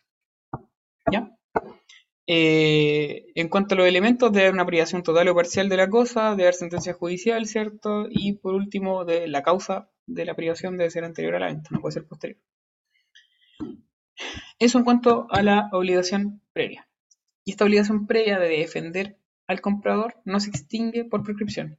Ya, es imprescriptible. Siempre que en el fondo haya una demanda de reivindicatoria en contra del comprador, el comprador va a poder en el fondo citar de evicción al vendedor. Siempre. Eh, por otra parte, si se declara la, la, la, ¿cierto? El vendedor que fue citado a evicción tiene como obligación la indemnizar el precio de la cosa, las costas del contrato, los frutos, las costas del juicio y el aumento del valor de la cosa, si es que la adicción fuese total. Ahora, en este caso, estas obligaciones de indemnizar sí prescriben y van a prescribir en el plazo de cuatro años. Solo la, indemnizar. La defender no prescribe, la indemnizar una vez provocada la adicción sí prescribe en el plazo de cuatro años, salvo la del pago del precio que van a ser cinco años. Eh, ¿Qué más? También se puede extinguir la acción de evicción. Dale. Cuando tú dices cómo se produce la evicción, ¿es cuando se ha condenado a restituir la cosa? Sí, cuando se produce la sentencia. Cuando se acoge en el fondo estamos hablando en términos prácticos, ¿cierto? Se acoge la acción de eh, reivindicatoria. Una vez que se acoge la acción reivindicatoria y se ordena la restitución de la cosa por parte de este comprador al legítimo dueño, ¿ya? Ahí es cuando se produce realmente la adicción porque ahí hay una privación real de la cosa objeto del contrato de compra-venta. Y ahí surge la, en el fondo el juez va a declarar también, ¿cierto?, la obligación de indemnizar por parte de vendedor al, al comprador. ¿Ya? Importante entender esa hueá porque el género se pierde muy bien cuando se produce la adicción y cuando no. Lo cierto es que la adicción va a provocar una situación de evicción, que es una vez notificado el comprador de esta demanda, hasta la sentencia. Y después de la sentencia es porque la cosa ya está evicta y ahí surge la obligación de indemnizar. En cuanto a la situación de evicción, no me voy a meter acá porque me da una paja enorme, ya, pero una vez que en el fondo se cita, ¿cierto?, al, al vendedor al juicio, este puede asumir distintas actitudes, y aquí lo importante es que las manejen, eventualmente puede no hacer nada, ¿cierto? Eh, pero ya está citado, así que cagó el weón. Eh, va, a ser, va a estar obligado igual a indemnizar en caso de que se condene al, o sea, en caso de que se, se acoja la acción reivindicatoria. O bien puede allanarse la adicción, ¿cierto? Eh, o bien asumir la defensa del comprador. Ahí se prenden bien cuáles son las consecuencias de uno u otro caso. No me voy a meter tanto en eso porque no me es relevante, creo yo, para efectos del grado. Eh, lo que sí hay que distinguir si en el fondo hay evicción total o hay evicción parcial. Si hay evicción total, se da lugar a estas indemnizaciones que en el fondo ya mencioné. Y si la evicción es parcial, ya porque la cosa en el fondo igual permanece en parte para el, comprador, hay que distinguir acá si eh, fue importante la parte vista o no. Si fue importante, el comprador va a tener un derecho opcional a pedir la nulidad o bien el saneamiento, ¿cierto?, la indemnización. Y si no fue importante la parte vista, es decir, simplemente se le privó una hueá que es irrelevante, va a dar derecho solamente, ¿cierto?, al saneamiento de la adicción, es decir, a la indemnización que corresponde. No da derecho en ese caso a, a la rescisión, a la nulidad. Ahora, Respecto al saneamiento de los vicios reeditorios. antes de pasar a esto, los frutos son los frutos percibidos los que están por percibirse. Los percibidos. O sea, ¿a qué te referís? Porque em, no me quedó claro si cuando hablamos de frutos son solo son los percibidos o los que se pueden haber percibido durante todo el litigio. O durante el litigio, desde el momento de la notificación de la demanda. Ya. porque recuerda que la, la, acción, lo que pasa es que la acción reivindicatoria, cuando se se acoge, ¿cierto? Se condena en el fondo al poseedor, eh, está concadenado con las restituciones mutuas, con las prestaciones mutuas, ¿ya? Y en ese caso, ¿cierto? Se va a condenar al poseedor de mala fe a restituir los frutos que en el fondo percibió en ese momento, ¿cierto? Desde el fondo que está de mala fe. ¿ya? Por tanto, eh, en ese caso de la notificación de la demanda, en el fondo, el comprador tiene derecho a que se le restituyan por parte del vendedor lo que en el fondo él debió restituirle, ¿cierto?, al legítimo comprador eh, perdón, al legítimo dueño. Ya, es un lengua culiado, pero no sé si se entiende la, lógica. Ya, pero, pero en el fondo se le debe restituir lo que él debió restituirle al legítimo dueño en su momento. Eh, después tenemos el saneamiento de los vicios reeditorios. Y respecto a los vicios reeditorios tienen ciertos requisitos. Aquí dicen características, son requisitos. Y es que el vicio debe ser contemporáneo a la venta, debe ser grave, es decir, que no sirve para su uso natural o lo hace imperfectamente y que sea oculto. Cuando no es oculto, cuando se le dio a conocer el vicio al comprador, cuando el comprador lego, ¿cierto?, los ignoró por grave negligencia suya o cuando el comprador es experto eh, en razón de la profesión oficio y pudo conocerlo fácilmente. Si yo soy mecánico, me venden un auto que tiene un desperfecto, es como, bueno, imbécil porque en el fondo no revisé el auto antes, por culpa mía. Eh, bien, y eh, después tenemos eh, las acciones que en el fondo origina los vicios reeditorios, que esto es como lo esencial.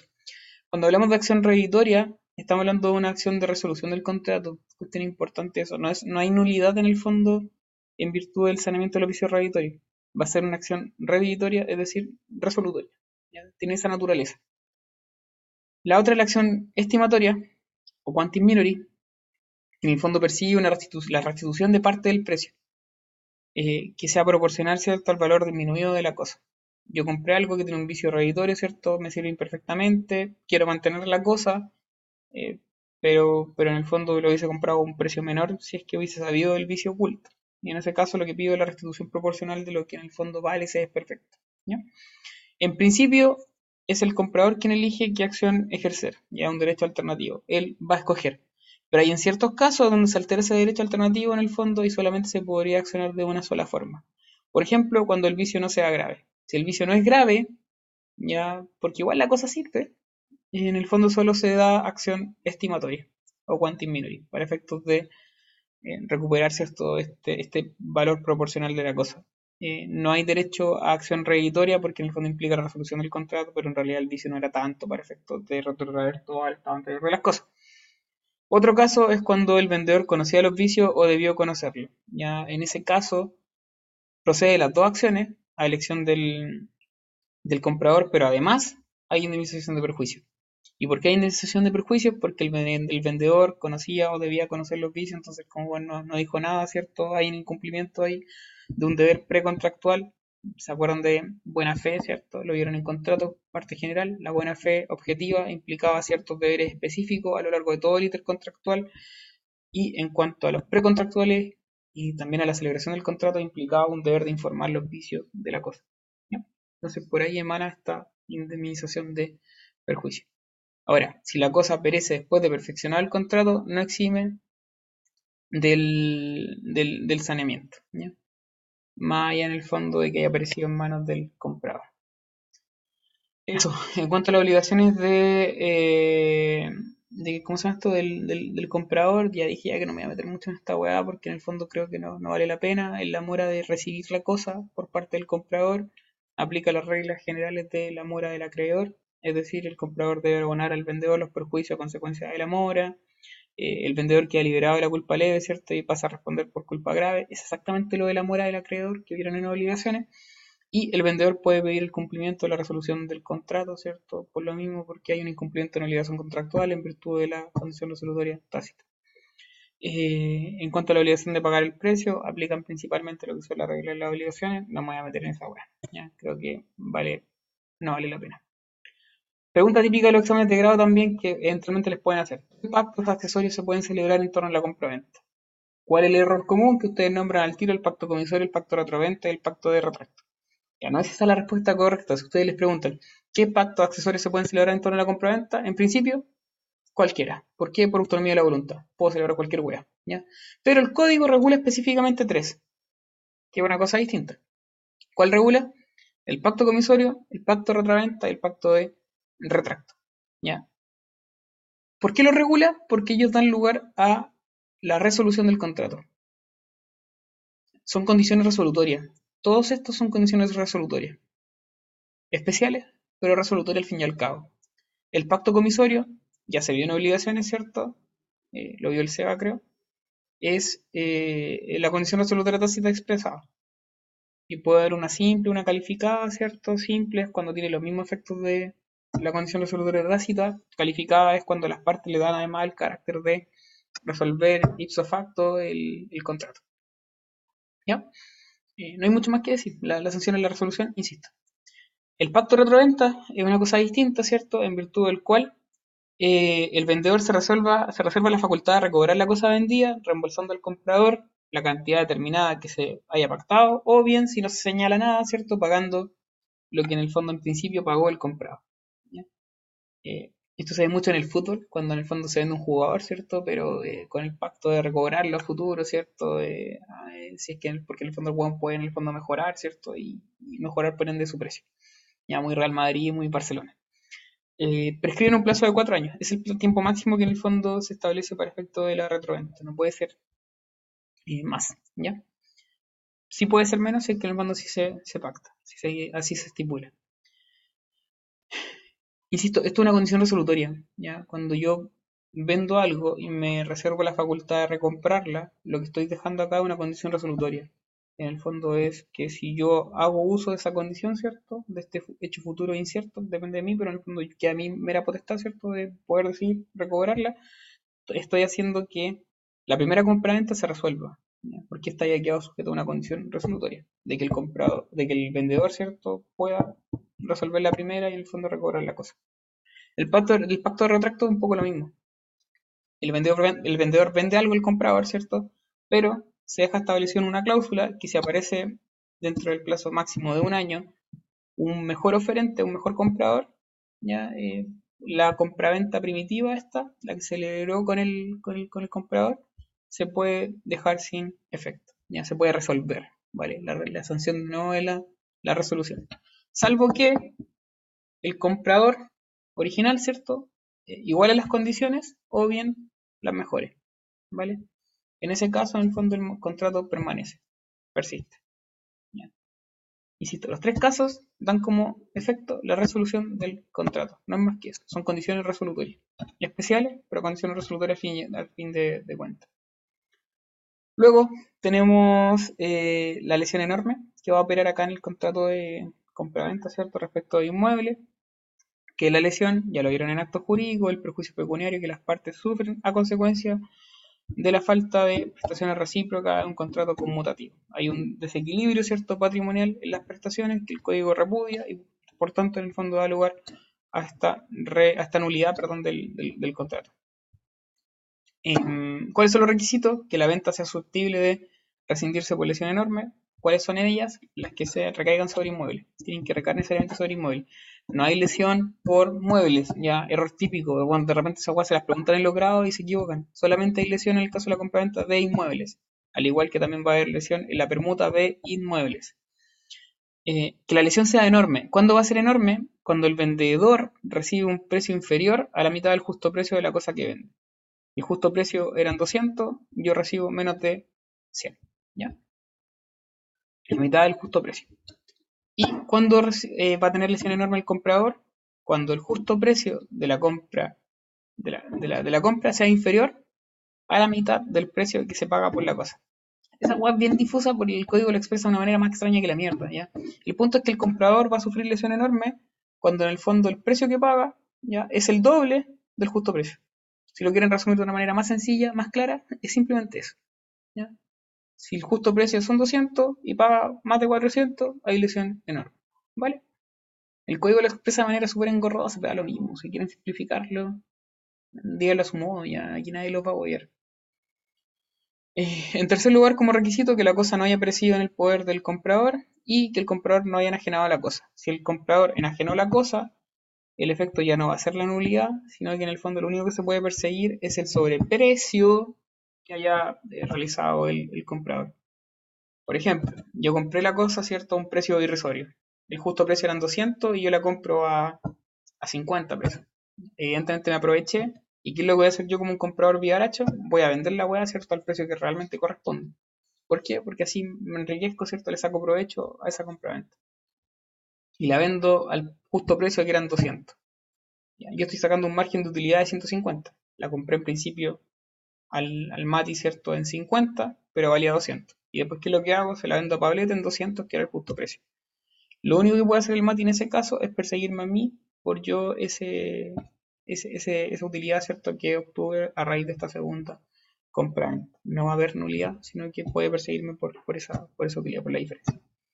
En cuanto prescribe, cuatro años de la fecha del contrato, ¿cierto? Máximo, se puede pactar menos también eventualmente. Y eh, corre contra toda persona, ¿cierto? Irrenunciable la acción. Eh, en cuanto a los efectos, bueno, son los propios de la nulidad, ¿cierto? Se queda sin efecto el contrato, el vendedor recobra la cosa o eh, al revés, ¿cierto? El comprador recobra el precio. No obstante, acá eh, bien podría mantenerse, ¿cierto? El, acto de contrato pagándose, siempre la regla, pero el comprador podría pagar, ¿cierto? Lo que corresponde con un descuento del 10% o el vendedor en el fondo eventualmente podría recibir lo que corresponde a la diferencia del justo precio, pero con un descuento del 10%. Era algo así. Pero en principio lo que se demanda es nulidad. Se demanda nulidad por rescisión y después la sentencia ya da este derecho al, demandado ya de, hacer subsistir el contrato, ¿vale? Pagando o restituyendo lo que corresponda con este descuento aumento del 10%. Eso. Eh, luego tenemos los contratos accesorios. Los contratos accesorios, según los define el propio Código Civil, ¿cierto? Son contratos que en el fondo buscan asegurar el cumplimiento de una obligación principal, es decir, son cauciones. Y aquí hay una importancia en cuanto a distinguir lo que es una garantía de una caución. Las garantías El género, las cauciones son la especie. En cuanto a la garantía, es cualquier mecanismo que establezca la ley y que tenga por objeto asegurar el cumplimiento de una obligación propia o ajena. ¿ya? La caución, en cambio, se diferencia en cuanto a que son acuerdos de voluntades. Ya, las define el 46, las cauciones, y el 46 señala que caución significa generalmente cualquier obligación que se contrae para la seguridad de otra obligación propia ajena. ¿ya? Cuando dice cualquier obligación que se contrae, que se contrae, está dando cuenta, ¿cierto?, que la caución necesariamente es una convención, por tanto es un acuerdo de voluntades. Las garantías no necesariamente son un acuerdo de voluntades, y entre ellos se nombran, por ejemplo, el derecho de prenda general. El derecho de prenda general, ¿cierto?, no es un acuerdo de voluntades a lo que se establece por ley. Eh, lo mismo el derecho legal de retención, es una garantía, pero está establecido por ley, ¿cierto?, como un derecho auxiliar del acreedor, pero en el fondo no es algo que se pacte.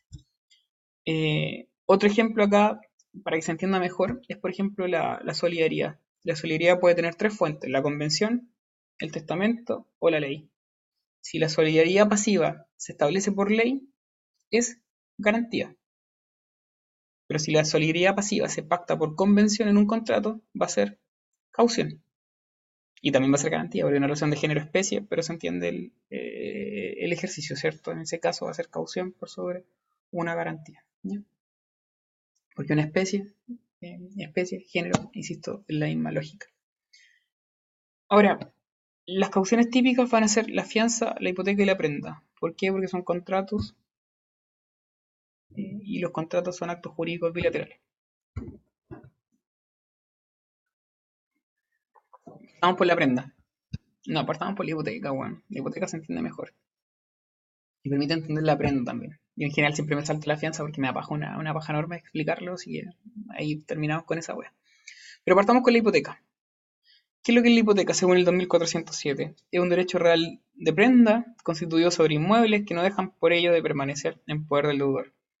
la definición que da el código es como el hoyo, ¿cierto? Porque parte definiéndolo como un derecho de prenda. Y sabemos que la prenda no es lo mismo que la hipoteca, son cosas totalmente distintas. Son derechos reales distintos, uno recae sobre inmuebles y el otro recae sobre eh, inmuebles. Esa es la primera crítica, ya la compara con la prenda, no es lo mismo. Y en segundo lugar, olvida que un derecho real, no lo dice ya un derecho de prenda, es todo lo que señala, no dice que un derecho real. Yo lo dije cuando lo acabo de, señalar ahora, pero no, lo menciona el artículo. Y eh, lo otro es que olvida que puede ser contractual o legal. Hay una clasificación ahí de la hipoteca que la vamos a, señalar más adelante. Eh, y por último, habla del deudor, ¿cierto? Pero perfectamente la hipoteca también puede constituirla un tercero. Ya no solo el deudor puede asegurar el cumplimiento de, una obligación principal de sí mismo, sino que un tercero puede contribuir ¿cierto? a asegurar el cumplimiento de una obligación principal de, un, de otra persona, del deudor. No obstante, eh, el 2407 pareciera que lo que define es el derecho real de hipoteca. No dice que la hipoteca es un derecho real, pero en el fondo pareciera que en el fondo lo que está definiendo es el derecho real de hipoteca. Más que el concepto no sea tan bueno quizá.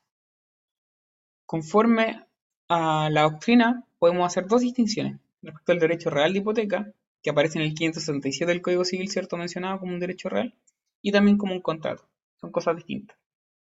El derecho real de hipoteca es un derecho real que graba un inmueble, el cual no deja de permanecer en poder del constituyente, ¿cierto? O sea, él se queda con la cosa, y para asegurar el cumplimiento de una obligación principal, otorgando al acreedor el derecho de perseguir la finca en manos de quien quiera que la posea y de pagarse preferentemente con el producto de la realización. Otra cosa es el contrato de hipoteca. El contrato de hipoteca es aquel en que el deudor o un tercero se obligan con respecto al acreedor a darle o a constituir el derecho real de hipoteca sobre un inmueble de su propiedad. Ya decíamos en obligaciones, perdón, en bienes, Decíamos en bienes que los derechos reales nacen con un título y un modo. Aquí es exactamente lo mismo. El derecho real de hipoteca, consagrado ¿cierto? en el 567 del Código Civil, requiere necesariamente de un modo y de un título. ¿Cuál va a ser el título? En general, el contrato de hipoteca. Y el modo va a ser la tradición. Y así nace el derecho real de hipoteca. Es importante la distinción que estoy haciendo. Bueno, por la chucha, por favor, pongan atención a esta weá porque aquí todos se van a la mierda y todos se pierden y confunden las cosas. Dijimos que hay que distinguir las cosas, ¿cierto? El derecho real de hipoteca es una cosa, el contrato es otra. Como derecho real podemos tener ciertas características. Es un derecho real, por tanto, acciones reales. Es un derecho inmueble, ¿cierto? Sin importar la naturaleza del crédito que garantice. Es un derecho accesorio, un derecho real accesorio, obviamente. Eh, el inmueble pertenece, permanece en poder del deudor, ¿ya? No hay ningún problema en ello. Es indivisible de conformidad al 2408 y también de conformidad ¿a qué artículo? Al 1526. Porque ¿qué es lo que decía el 1526? Que hablaba, ¿cierto?, de la obligación indivisible decía que había una obligación indivisible de pago que era la acción hipotecaria y también la acción prendaria. Aparecían ahí dentro de esos casos, ¿cierto?, de, eh, de obligación indivisible. Y genera una preferencia porque es un crédito de tercera clase específico, dentro de lo que es la prelación de crédito. Eso como derecho real. Ahora, como contrato, hay otra cosa distinta acá. ¿ya? Como contrato, la, la hipoteca, el contrato de hipoteca es unilateral va a ser gratuito porque solamente beneficia al acreedor hipotecario, quien en el fondo obtiene una garantía, ¿cierto?, para poder asegurarse el pago de sus obligaciones. Es accesorio porque garantiza el cumplimiento de la obligación principal y es solemne. ¿Cuál es la solemnidad de la hipoteca? Y aquí hay una discusión, en razón del 2409 y el 2410. El 2409 dice que la hipoteca deberá otorgarse por escritura pública. Entonces, la solemnidad de la, hipoteca es la escritura pública. ¿Y por qué? Porque por lo general, cuando hay contratos que se celebran sobre inmueble, el código le da más color, ¿cierto? Y en el fondo exige esta escritura pública. No obstante, el 2410 dice, la hipoteca deberá además ser inscrita en el registro conservatorio y sin este requisito no tendrá valor alguno. Si uno es literal, ¿cierto? El 2410 nos obligaría a inscribir la hipoteca ¿cierto? El contrato de hipoteca, porque si no lo inscribimos, este contrato no produciría efecto alguno. Ya, no es tan así. Eh, lo que expresa el 2410 realmente eh, es marcar la distinción entre lo que es el contrato y el derecho real.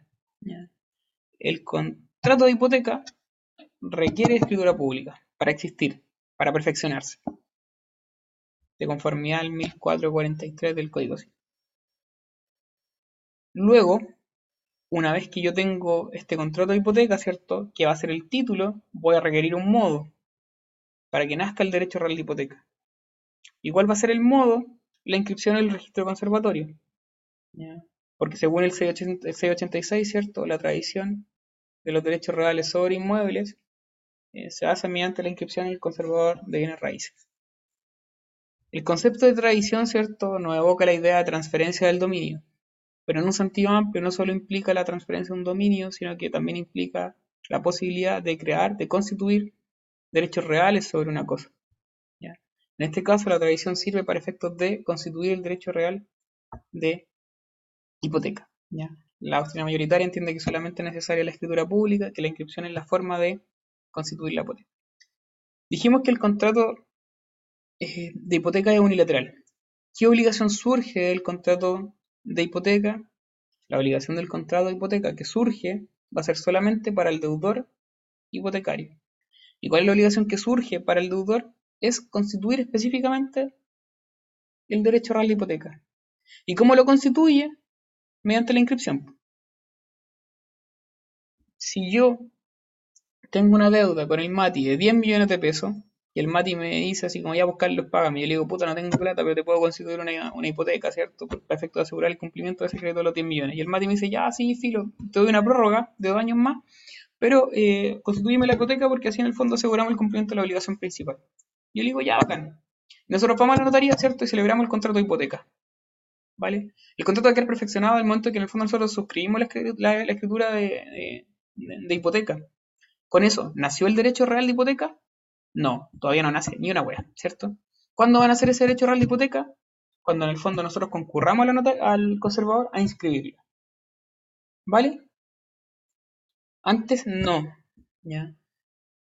Antes lo único que tiene el MATI es el derecho de poder exigirme a mí que yo vaya a inscribir la hipoteca. no hay derecho de persecución, no hay derecho de preferencia, no hay absolutamente nada, sino hasta cuando esto se inscribe.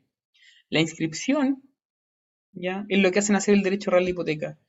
Y hay efectos reales y efectos personales. Los efectos personales se mueven en el mundo de las obligaciones, los efectos reales se mueven en el mundo de los derechos reales, ¿cierto?, de los bienes. El derecho personal que emana del contrato de hipoteca es que el acreedor puede exigir que se inscriba la hipoteca a su nombre, a su favor. Y luego cuando esto pasa, se generan efectos reales del derecho real de hipoteca. Y ahí está la persecución, la preferencia, ¿cierto? Y el derecho a poder sacar la agua en remate para poder pagarse. ¿Ya? Pero son cosas distintas. ¿Vale? Eh, espero que se haya entendido. Por otra parte, hay distintos tipos de hipoteca. Está la hipoteca legal, que está creada en el CPC ya, y es para aquellos casos de adjudicación, cuando uno de los comuneros adjudica un bien por más allá del 80% de lo que le correspondía. ¿ya? Nunca he entendido muy bien la regla, pero en el fondo se aprende en el supuesto. Muy bien. Eh, luego tenemos la judicial, ¿ya? que es cuando en el fondo se declara así por el tribunal, y la otra es la convencional, que es la típica, y que se hace por escritura pública. Respecto a los elementos, hay personas que pueden hipotecar, hay forma del contrato de hipoteca, hay cosas que pueden hipotecarse, hay que la especialidad de la hipoteca y la obligación susceptible de hipotecarse. Ya lo vamos a ver sucintamente. Eh, en cuanto a las personas que pueden hipotecar, ya eh, debe ser una persona capaz de enajenar. ¿ya? ¿Por qué? Porque esto es enajenación, pues en el fondo es, en sentido amplio, es constituir un derecho real sobre una cosa propia. ¿ya? Y en ese sentido, eh, eh, lo importante ahí es esa capacidad, ya la capacidad para enajenar. Luego tenemos distintas formas de el contrato de hipoteca, ¿cierto? ya dijimos que el título va a ser el contrato de hipoteca reducido a escritura pública, o sea, otorgado por escritura pública. Em, ya, eso, no hay mayor cosa que decir. Respecto a las cosas que pueden hipotecarse, en principio cualquier inmueble, ya eh, siempre y cuando sean de propiedad del, del, del, de quien está dando la cosa en hipoteca. Hay una discusión ahí si es válida o no la hipoteca de cosas ajenas.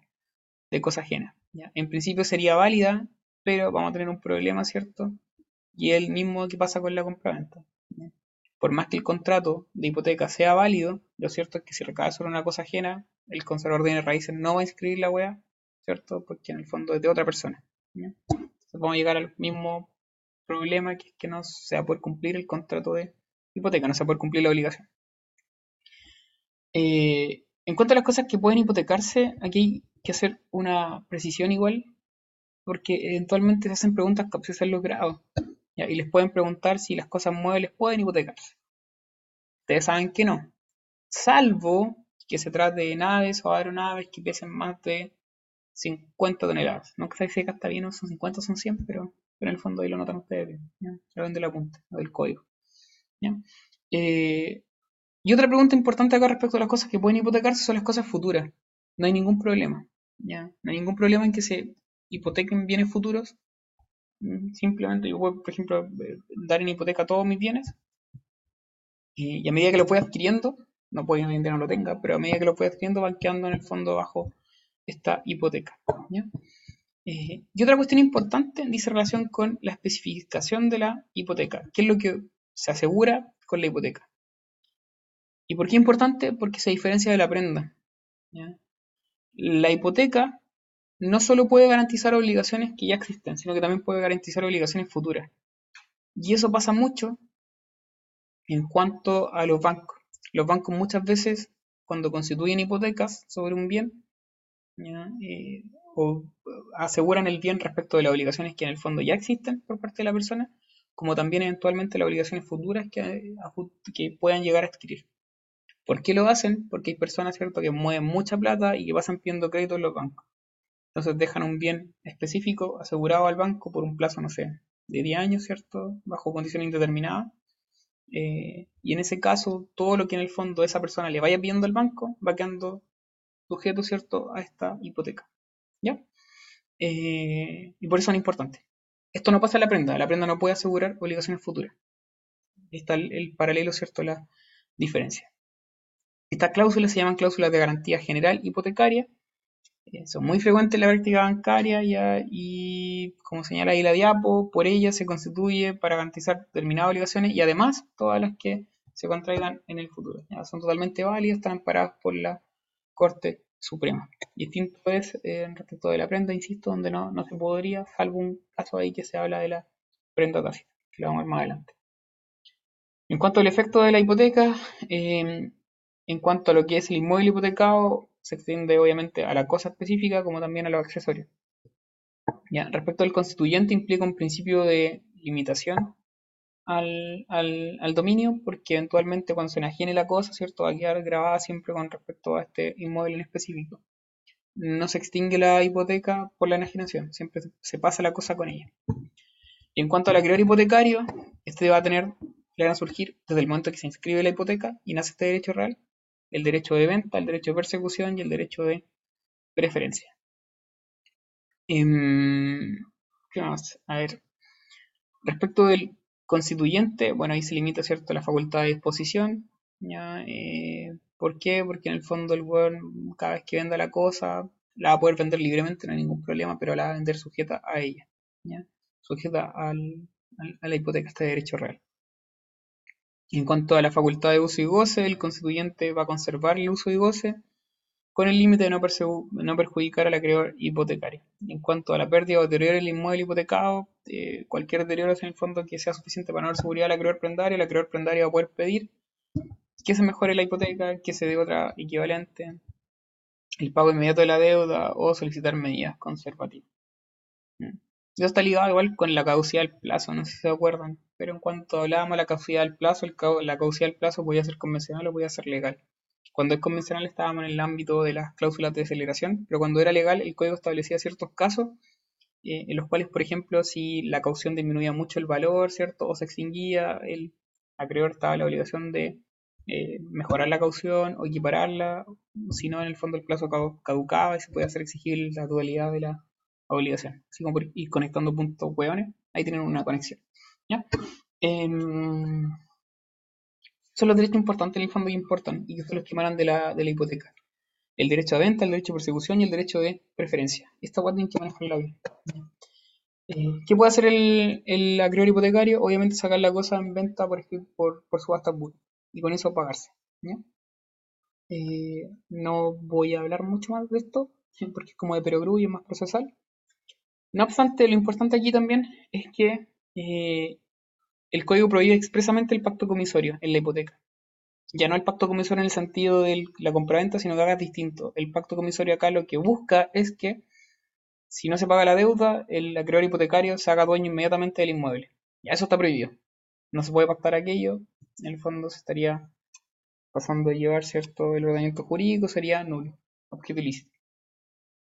En cuanto al derecho a persecución, lo importante acá es que tengan claro que cuando hay una hipoteca, hay tres acciones eventualmente.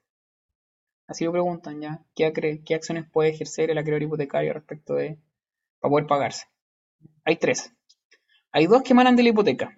Una es la acción hipotecaria, ¿cierto? La normal, para poder perseguir al, al dueño que está en posesión de la cosa, para efecto de que ésta se termine vendiendo, ¿cierto? Y así pagarse el crédito. Y por otra parte, está la acción de desposeimiento, que es distinta a la hipotecaria porque esta no procede en contra del deudor poseedor, sino que procede en contra de eh, un tercero poseedor de la cosa hipotecada. En el fondo, una persona que no coincide con el deudor en específico. ¿Cuál es el fin de la acción de desposeimiento? Es que este tercero bien pague la cosa ya o en el fondo la cuestión se termine rematando. Eh, y por otra parte, hay una tercera acción que va a tener el acreedor hipotecario y que ya no emana de el derecho real de hipoteca, sino que emana del derecho de prenda general. Y es que puede perseguir, ¿cierto?, al deudor en todos sus bienes sin ningún problema. Ya eh, en el fondo no hay ningún atado. El, si, el, si el deudor en el fondo tiene otros bienes mejores, lo puede perseguir, no hay ningún inconveniente. Son tres acciones en el fondo que van a surgir. Y por último está la preferencia, ¿cierto? Que una preferencia de tercera clase especial porque se puede pagar con la venta de la cosa en específico. En cuanto a la extensión del derecho a la hipoteca, acá lo importante, más allá de todas las vías que en el fondo existen, es aprenderse la purga de la hipoteca, ¿ya? que es pregunta típica también de los grados. Está regulado en el Código Civil, no solo en el Código Civil, sino que también se complementa por el CPC. Si no sabes la purga de la hipoteca, puedes entrar en problemas. La, la, hipoteca da al, al, acreedor ¿cierto? el derecho a perseguir la finca hipotecada, sea quien sea el que la posea, y a cualquier título que la haya adquirido, dice el 2004-28. Sin embargo, no da lugar contra el tercero que haya adquirido la, finca hipotecada en pública subasta ordenada por el juez. Siempre y cuando se haya citado personalmente durante el término de emplazamiento a los acreedores hipotecarios. Pongo un ejemplo. Yo tengo un crédito, ¿cierto?, en contra de Pablete y aseguro ese crédito con hipoteca. Pero el Mati también tiene un crédito en contra de Pablete, ¿ya? Que también está con hipoteca. Ya somos dos acreedores hipotecarios. Y el Agustín tiene otro crédito con Pablete. ¿ya? En el fondo le ganó, no sé, una sentencia en un juicio, ¿ya? Y en el fondo lo va a rematar. Y lo va a rematar precisamente en contra de ese bien en el cual yo tengo hipoteca y el Mati también tiene hipoteca. Yo tengo una de primer grado y el Mati tiene una de segundo grado. No hay problema en que en el fondo haya más hipotecas respecto a un bien. Pueden haber cinco, seis, las que uno quiera. En este caso en particular, hay dos hipotecas respecto a un bien inmueble de Pablete. Y el Agustín le ganó una sentencia, un, juicio, ¿cierto? Y como le ganó ese juicio, además le embargó el bien, se lo embargó, no hay hipoteca, ¿cierto? Por parte del Agustín, simplemente lo embargó, ¿ya? Y ahora va a querer proceder a rematarlo en pública subasta. Al Mati, el Pablo le ha pagado constantemente de forma normal. Y a mí, también Pablete me ha pagado de forma habitual, sin ningún problema, ¿ya? Eh, pero el Agustín tiene este crédito, ¿cierto? Y Pablete no le ha pagado lo que, a lo que fue condenado, entonces el Agustín va a sacarlo en remate este bien específico. ¿Qué es lo que tiene que hacer el Agustín para efectos de poder eh, vender la cosa en remate público? Eh, va a tener que citarnos, tanto al Mati como a mí, en la causa en específico sin esa situación personal para que nosotros hagamos valer nuestra hipoteca y también poder pagarlo en ese, en ese remate de manera preferente a él, ¿cierto? Porque él en el fondo es palista y nosotros somos preferentes en tercera clase preferencia. El Agustín difícilmente va a vender la hueá en remate público. ¿Por qué? Porque cuando en el fondo quiera sacarlo en subasta pública, ¿qué van a hacer los compradores? Obviamente revisar la causa, darse cuenta, ¿cierto? Que la cosa está sujeta a hipoteca y nadie va a comprar ese bien porque lo va a comprar con hipoteca.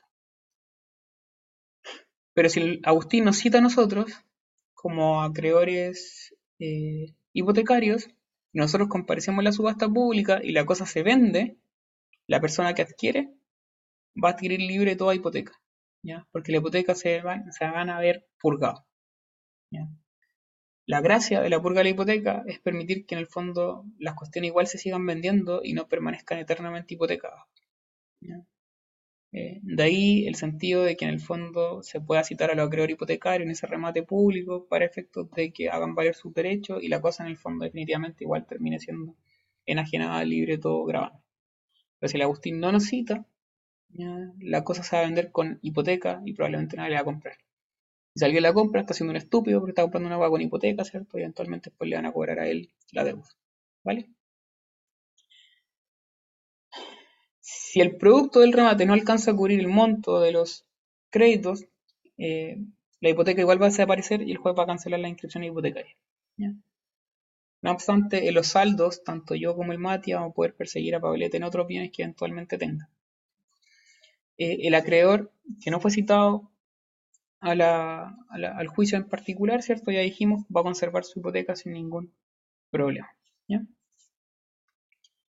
Eso con la hipoteca. Ahí usted estudia los requisitos como manera más, más, profunda. Respecto de la prenda, para ir terminando, porque la fianza no la veo, puede que la vea la próxima semana en sujeto, si no me da paja y qué paja. Pero esa wea, de verdad me cacho. Pero respecto de la prenda, eh, entendemos que el 2384 lo define como el contrato de empeño, prenda, se, entrega una cosa mueble a un acreedor para asegurar su crédito, la cosa entregada se llama prenda, ¿cierto? Y el acreedor que la tiene se llama acreedor prendario. Y se critica el concepto, de nuevo, bastante inexacto, ¿cierto? incompleto, la doctrina lo complementa y señala que es un contrato en que se entrega una cosa mueble a un acreedor para la seguridad de su crédito, otorgándole la facultad de perseguir la cosa empeñada, retenerla en ciertos casos y pagarse preferentemente con el producto de su realización, si el deudor no cumple la obligación garantizada. Si se fijan acá no hay una separación entre el contrato de prenda y lo que es el derecho real de prenda. No obstante, son cosas distintas. Aquí también hay un contrato y hay un derecho real. La diferencia está acá en que se confunde el momento en que se constituyen una y otra. ¿Ya? Eh, ¿A qué me refiero? ¿Cómo se perfecciona la prenda? Es un contrato real. ¿Ya? Y los contratos reales se perfeccionan por la entrega o la tradición de la cosa. Y el derecho real de prenda va a recaer sobre muebles. ¿Cómo se hace la tradición de los muebles por regla general? Mediante la entrega material de la cosa. En la hipoteca nosotros hacíamos una distinción, ¿cierto?, entre, la el perfeccionamiento del contrato de hipoteca y el nacimiento del derecho real de la hipoteca, porque era un momento posterior, con la inscripción. Acá, en cambio, el derecho real de prenda y el contrato de prenda eh, van a tener un nacimiento eh, en un momento casi idéntico. Yo voy, ¿cierto? Y le entrego el celular en garantía al Mati para asegurar la obligación de 300 lucas porque me hizo un préstamo anteriormente. Yo voy, ¿cierto? Y le entrego el celular a él como garantía de que le voy a pagar la, la obligación principal. Cuando yo le estoy entregando el celular, estoy perfeccionando el contrato de prenda porque el contrato es real y se entrega por la entrega de la cosa. Y a la vez, en ese mismo acto, ¿cierto? Consecuencialmente, están haciendo el derecho real de prenda en base a ese título, que es el contrato de prenda, y la tradición que le estoy haciendo de la cosa, ¿cierto? Mediante la entrega. ¿Vale? Entonces son actos que se confunden en sí mismos, y como se confunden, la prenda suele verse tanto como contrato y como derecho real al mismo tiempo. ¿Vale? Pero son cuestiones distintas, están separadas. Tienen efectos distintos. Eh, como contrato podemos decir que un contrato real o, solemne va a ser solemne excepcionalmente en el caso de las prendas eh, sin desplazamiento. Ese es como el, supuesto. Es unilateral porque la única obligación que nace del, contrato de prenda es hacer constituir el derecho real de prenda. Y es oneroso o gratuito según si en el fondo hay una contraprestación, por ejemplo, un crédito que en el fondo se otorga en virtud de esto. Y es accesorio porque contribuye a asegurar el cumplimiento de una obligación principal. Como derecho real, nosotros podemos decir aparte que es real, ¿cierto? Porque es un derecho real es mueble, recae sobre muebles, tiene preferencia de segunda clase, es especial también, y es indivisible en virtud del 1526 también. Y por otra parte, un título de mera tenencia respecto de la cosa, porque yo lo que entrego en prenda eh, no lo estoy enajenando, no estoy transfiriendo un no estoy transfiriendo el dominio de la cosa en particular. No obstante, se dice que un título de mera tenencia respecto de la cosa, pero un título de de dominio respecto del derecho real de prenda, porque yo estoy, ¿cierto?, constituyendo un derecho real. Eh, respecto a las obligaciones susceptibles de prenda, en principio cualquier obligación puede garantizarse, no obstante, no se pueden eh, garantizar las obligaciones futuras. Y está la diferencia, ¿cierto?, con el contrato de hipoteca, ya lo dijimos, que ahí sí son válidas las cláusulas de garantía general. Acá no, solamente obligaciones anteriores. ¿Qué más? ¿Qué más? ¿Qué más? Eh, respecto a los bienes susceptibles de la prenda, son todas las cosas corporales e incorporales, siempre y cuando se trate, ¿cierto?, de bienes muebles, salvo las naves o aeronaves que pesen más de 50 toneladas. ¿Por qué? Porque sobre ellas recaen hipotecas. Eh, hay otras cosas que, se pueden, que son susceptibles de prenda, en general son todas, salvo aquellas que no puedan serlo. Eh, se dice que las cosas ajenas eh, igual pueden ser susceptibles de prenda, no obstante, volvemos al mismo problema de la hipoteca y también de la, de la compraventa de cosas ajenas, ¿cierto? Y es que van a ser inoponibles al verdadero dueño. ¿Cómo debe hacerse la entrega en el caso del derecho real de prenda? Aquí es solamente real, no vale la, forma ficticia del 686, es decir, con la entrega material o mostrando la cosa. Son las únicas dos que son válidas. ¿Por qué? Porque hay que hacer entrega de la cosa en particular al acreedor prendario, salvo las prendas sin desplazamiento. En cuanto a los efectos de la prenda, aquí se mezclan ya. Eh, no hay distinción entre lo que es el contrato de prenda y el derecho de prenda porque en general nacen al mismo tiempo. Uno después del otro, pero en el mismo, instante, básicamente. Eh, la prenda, el, derecho real de prenda en este caso va a dar cierto derecho al acreedor prendario, entre ellos está el derecho de retención, el derecho de venta, el derecho de preferencia y el derecho de persecución. Estos nacen del derecho real de prenda. Y del contrato de prenda nace el derecho de indemnización. Como el contrato de prenda es real, los contratos reales también pueden degenerar siempre en sinalagmático imperfecto. Y por tanto puede que eventualmente nazca para la otra parte eh, la obligación de eh, pagar los gastos de conservación y los daños que eventualmente le puede producir la cosa al acreedor prendario. En cuanto a los otros derechos que en el fondo surgen para el acreedor prendario, dijimos que en el fondo están ligados más bien al derecho real de prenda y el, el derecho de retención puede retener hasta que se le, cuando se le pague el total de, de, lo que se le debe. Puede vender en pública subasta también y ahí pagarse. Tiene preferencia de segundo grado, ¿cierto? Segunda clase. Y por último tienen derecho de persecución. Y en cuanto al derecho de persecución, vuelve la misma pregunta. ¿Cuántas acciones tiene el acreedor prendario para perseguir el pago de su crédito? Tiene dos acciones ahora. Ya no son tres. En la hipoteca dijimos que tenía acción hipotecaria, acción desposeimiento y la que emana cierto del derecho personal, que en el fondo es la acción para poder perseguirse en para poder perseguirlo en cualquiera de su, en todo su patrimonio. Y aquí en la prenda va a tener dos acciones solamente. La acción prendaria, que en el fondo permite perseguir la cosa, en particular que se dio en prenda, y también va a tener la acción personal, ¿cierto?, que emana del derecho general de prenda, del derecho de garantía general, ¿cierto?, de perseguir al deudor en todo su patrimonio. Son dos. En cuanto a las obligaciones del acreedor prendario, se asimilan las del depósito. Es no usar la cosa, cuidarla, ¿cierto? Un buen padre familia y restituirle una vez que se pague el crédito. Similar a lo del depósito. No puede usar la cosa, salvo que en el fondo se le permita expresamente.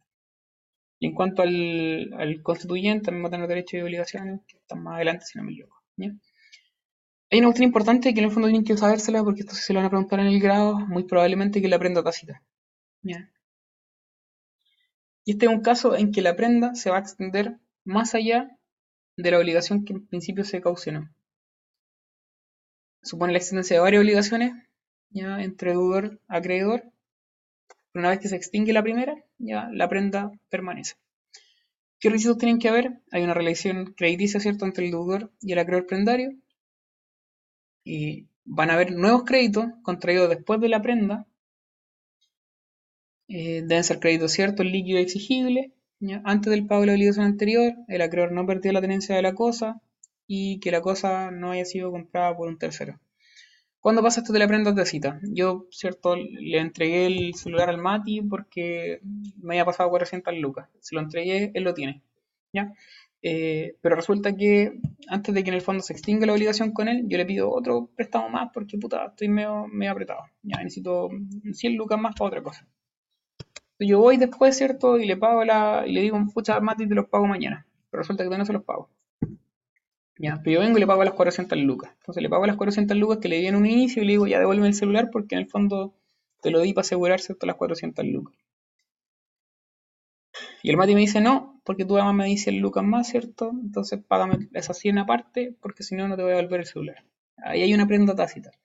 La prenda nace, ¿cierto? En principio poder asegurar el primer crédito, que era de 400 lucas, pero después el Mati perfectamente puede retener por este nuevo crédito, ¿cierto? Que se originó entre las partes. Eh, no hay ningún problema, es válido, ¿ya? Es un caso de prenda legal, el código lo autoriza y de hecho se señala que en el fondo eventualmente podría constituirse como un caso de una prenda respecto de una cosa futura, o sea, una obligación futura, porque la obligación, la segunda nace con posterioridad. Por último, en cuanto al constituyente, emanan ciertos derechos. Y ciertas obligaciones. En cuanto a los derechos, es que se le restituye una cosa una vez que pague el crédito, puede concurrir a la subasta donde se licita la prenda, eh, puede pedir la restitución inmediata de la cosa en caso de abuso, ahí estamos en un caso, ¿cierto?, de los opuestos de imprevisión, de, la teoría de imprevisión, puede pedir la sustitución de la prenda, no hay ningún problema, puede pagar la deuda y rescatar la prenda, obviamente, y puede grabar o enajenar la prenda porque en el fondo él sigue siendo dueño de la cosa en específico, de la cosa mueble. Eh, y en cuanto a las obligaciones, estas son del acreedor prendario, ya, porque en el fondo el acreedor prendario el que no tiene que usar la cosa, el que puede como buen padre familia, porque la tiene, ¿cierto? Eh, sin perjuicio de ello, excepcionalmente, si es que el acto genera un sinalagmático imperfecto, va a tener que pagar los gastos y perjuicios tanto de la conservación como por la tenencia, que en el fondo eventualmente le puede generar daño al acreedor prendario.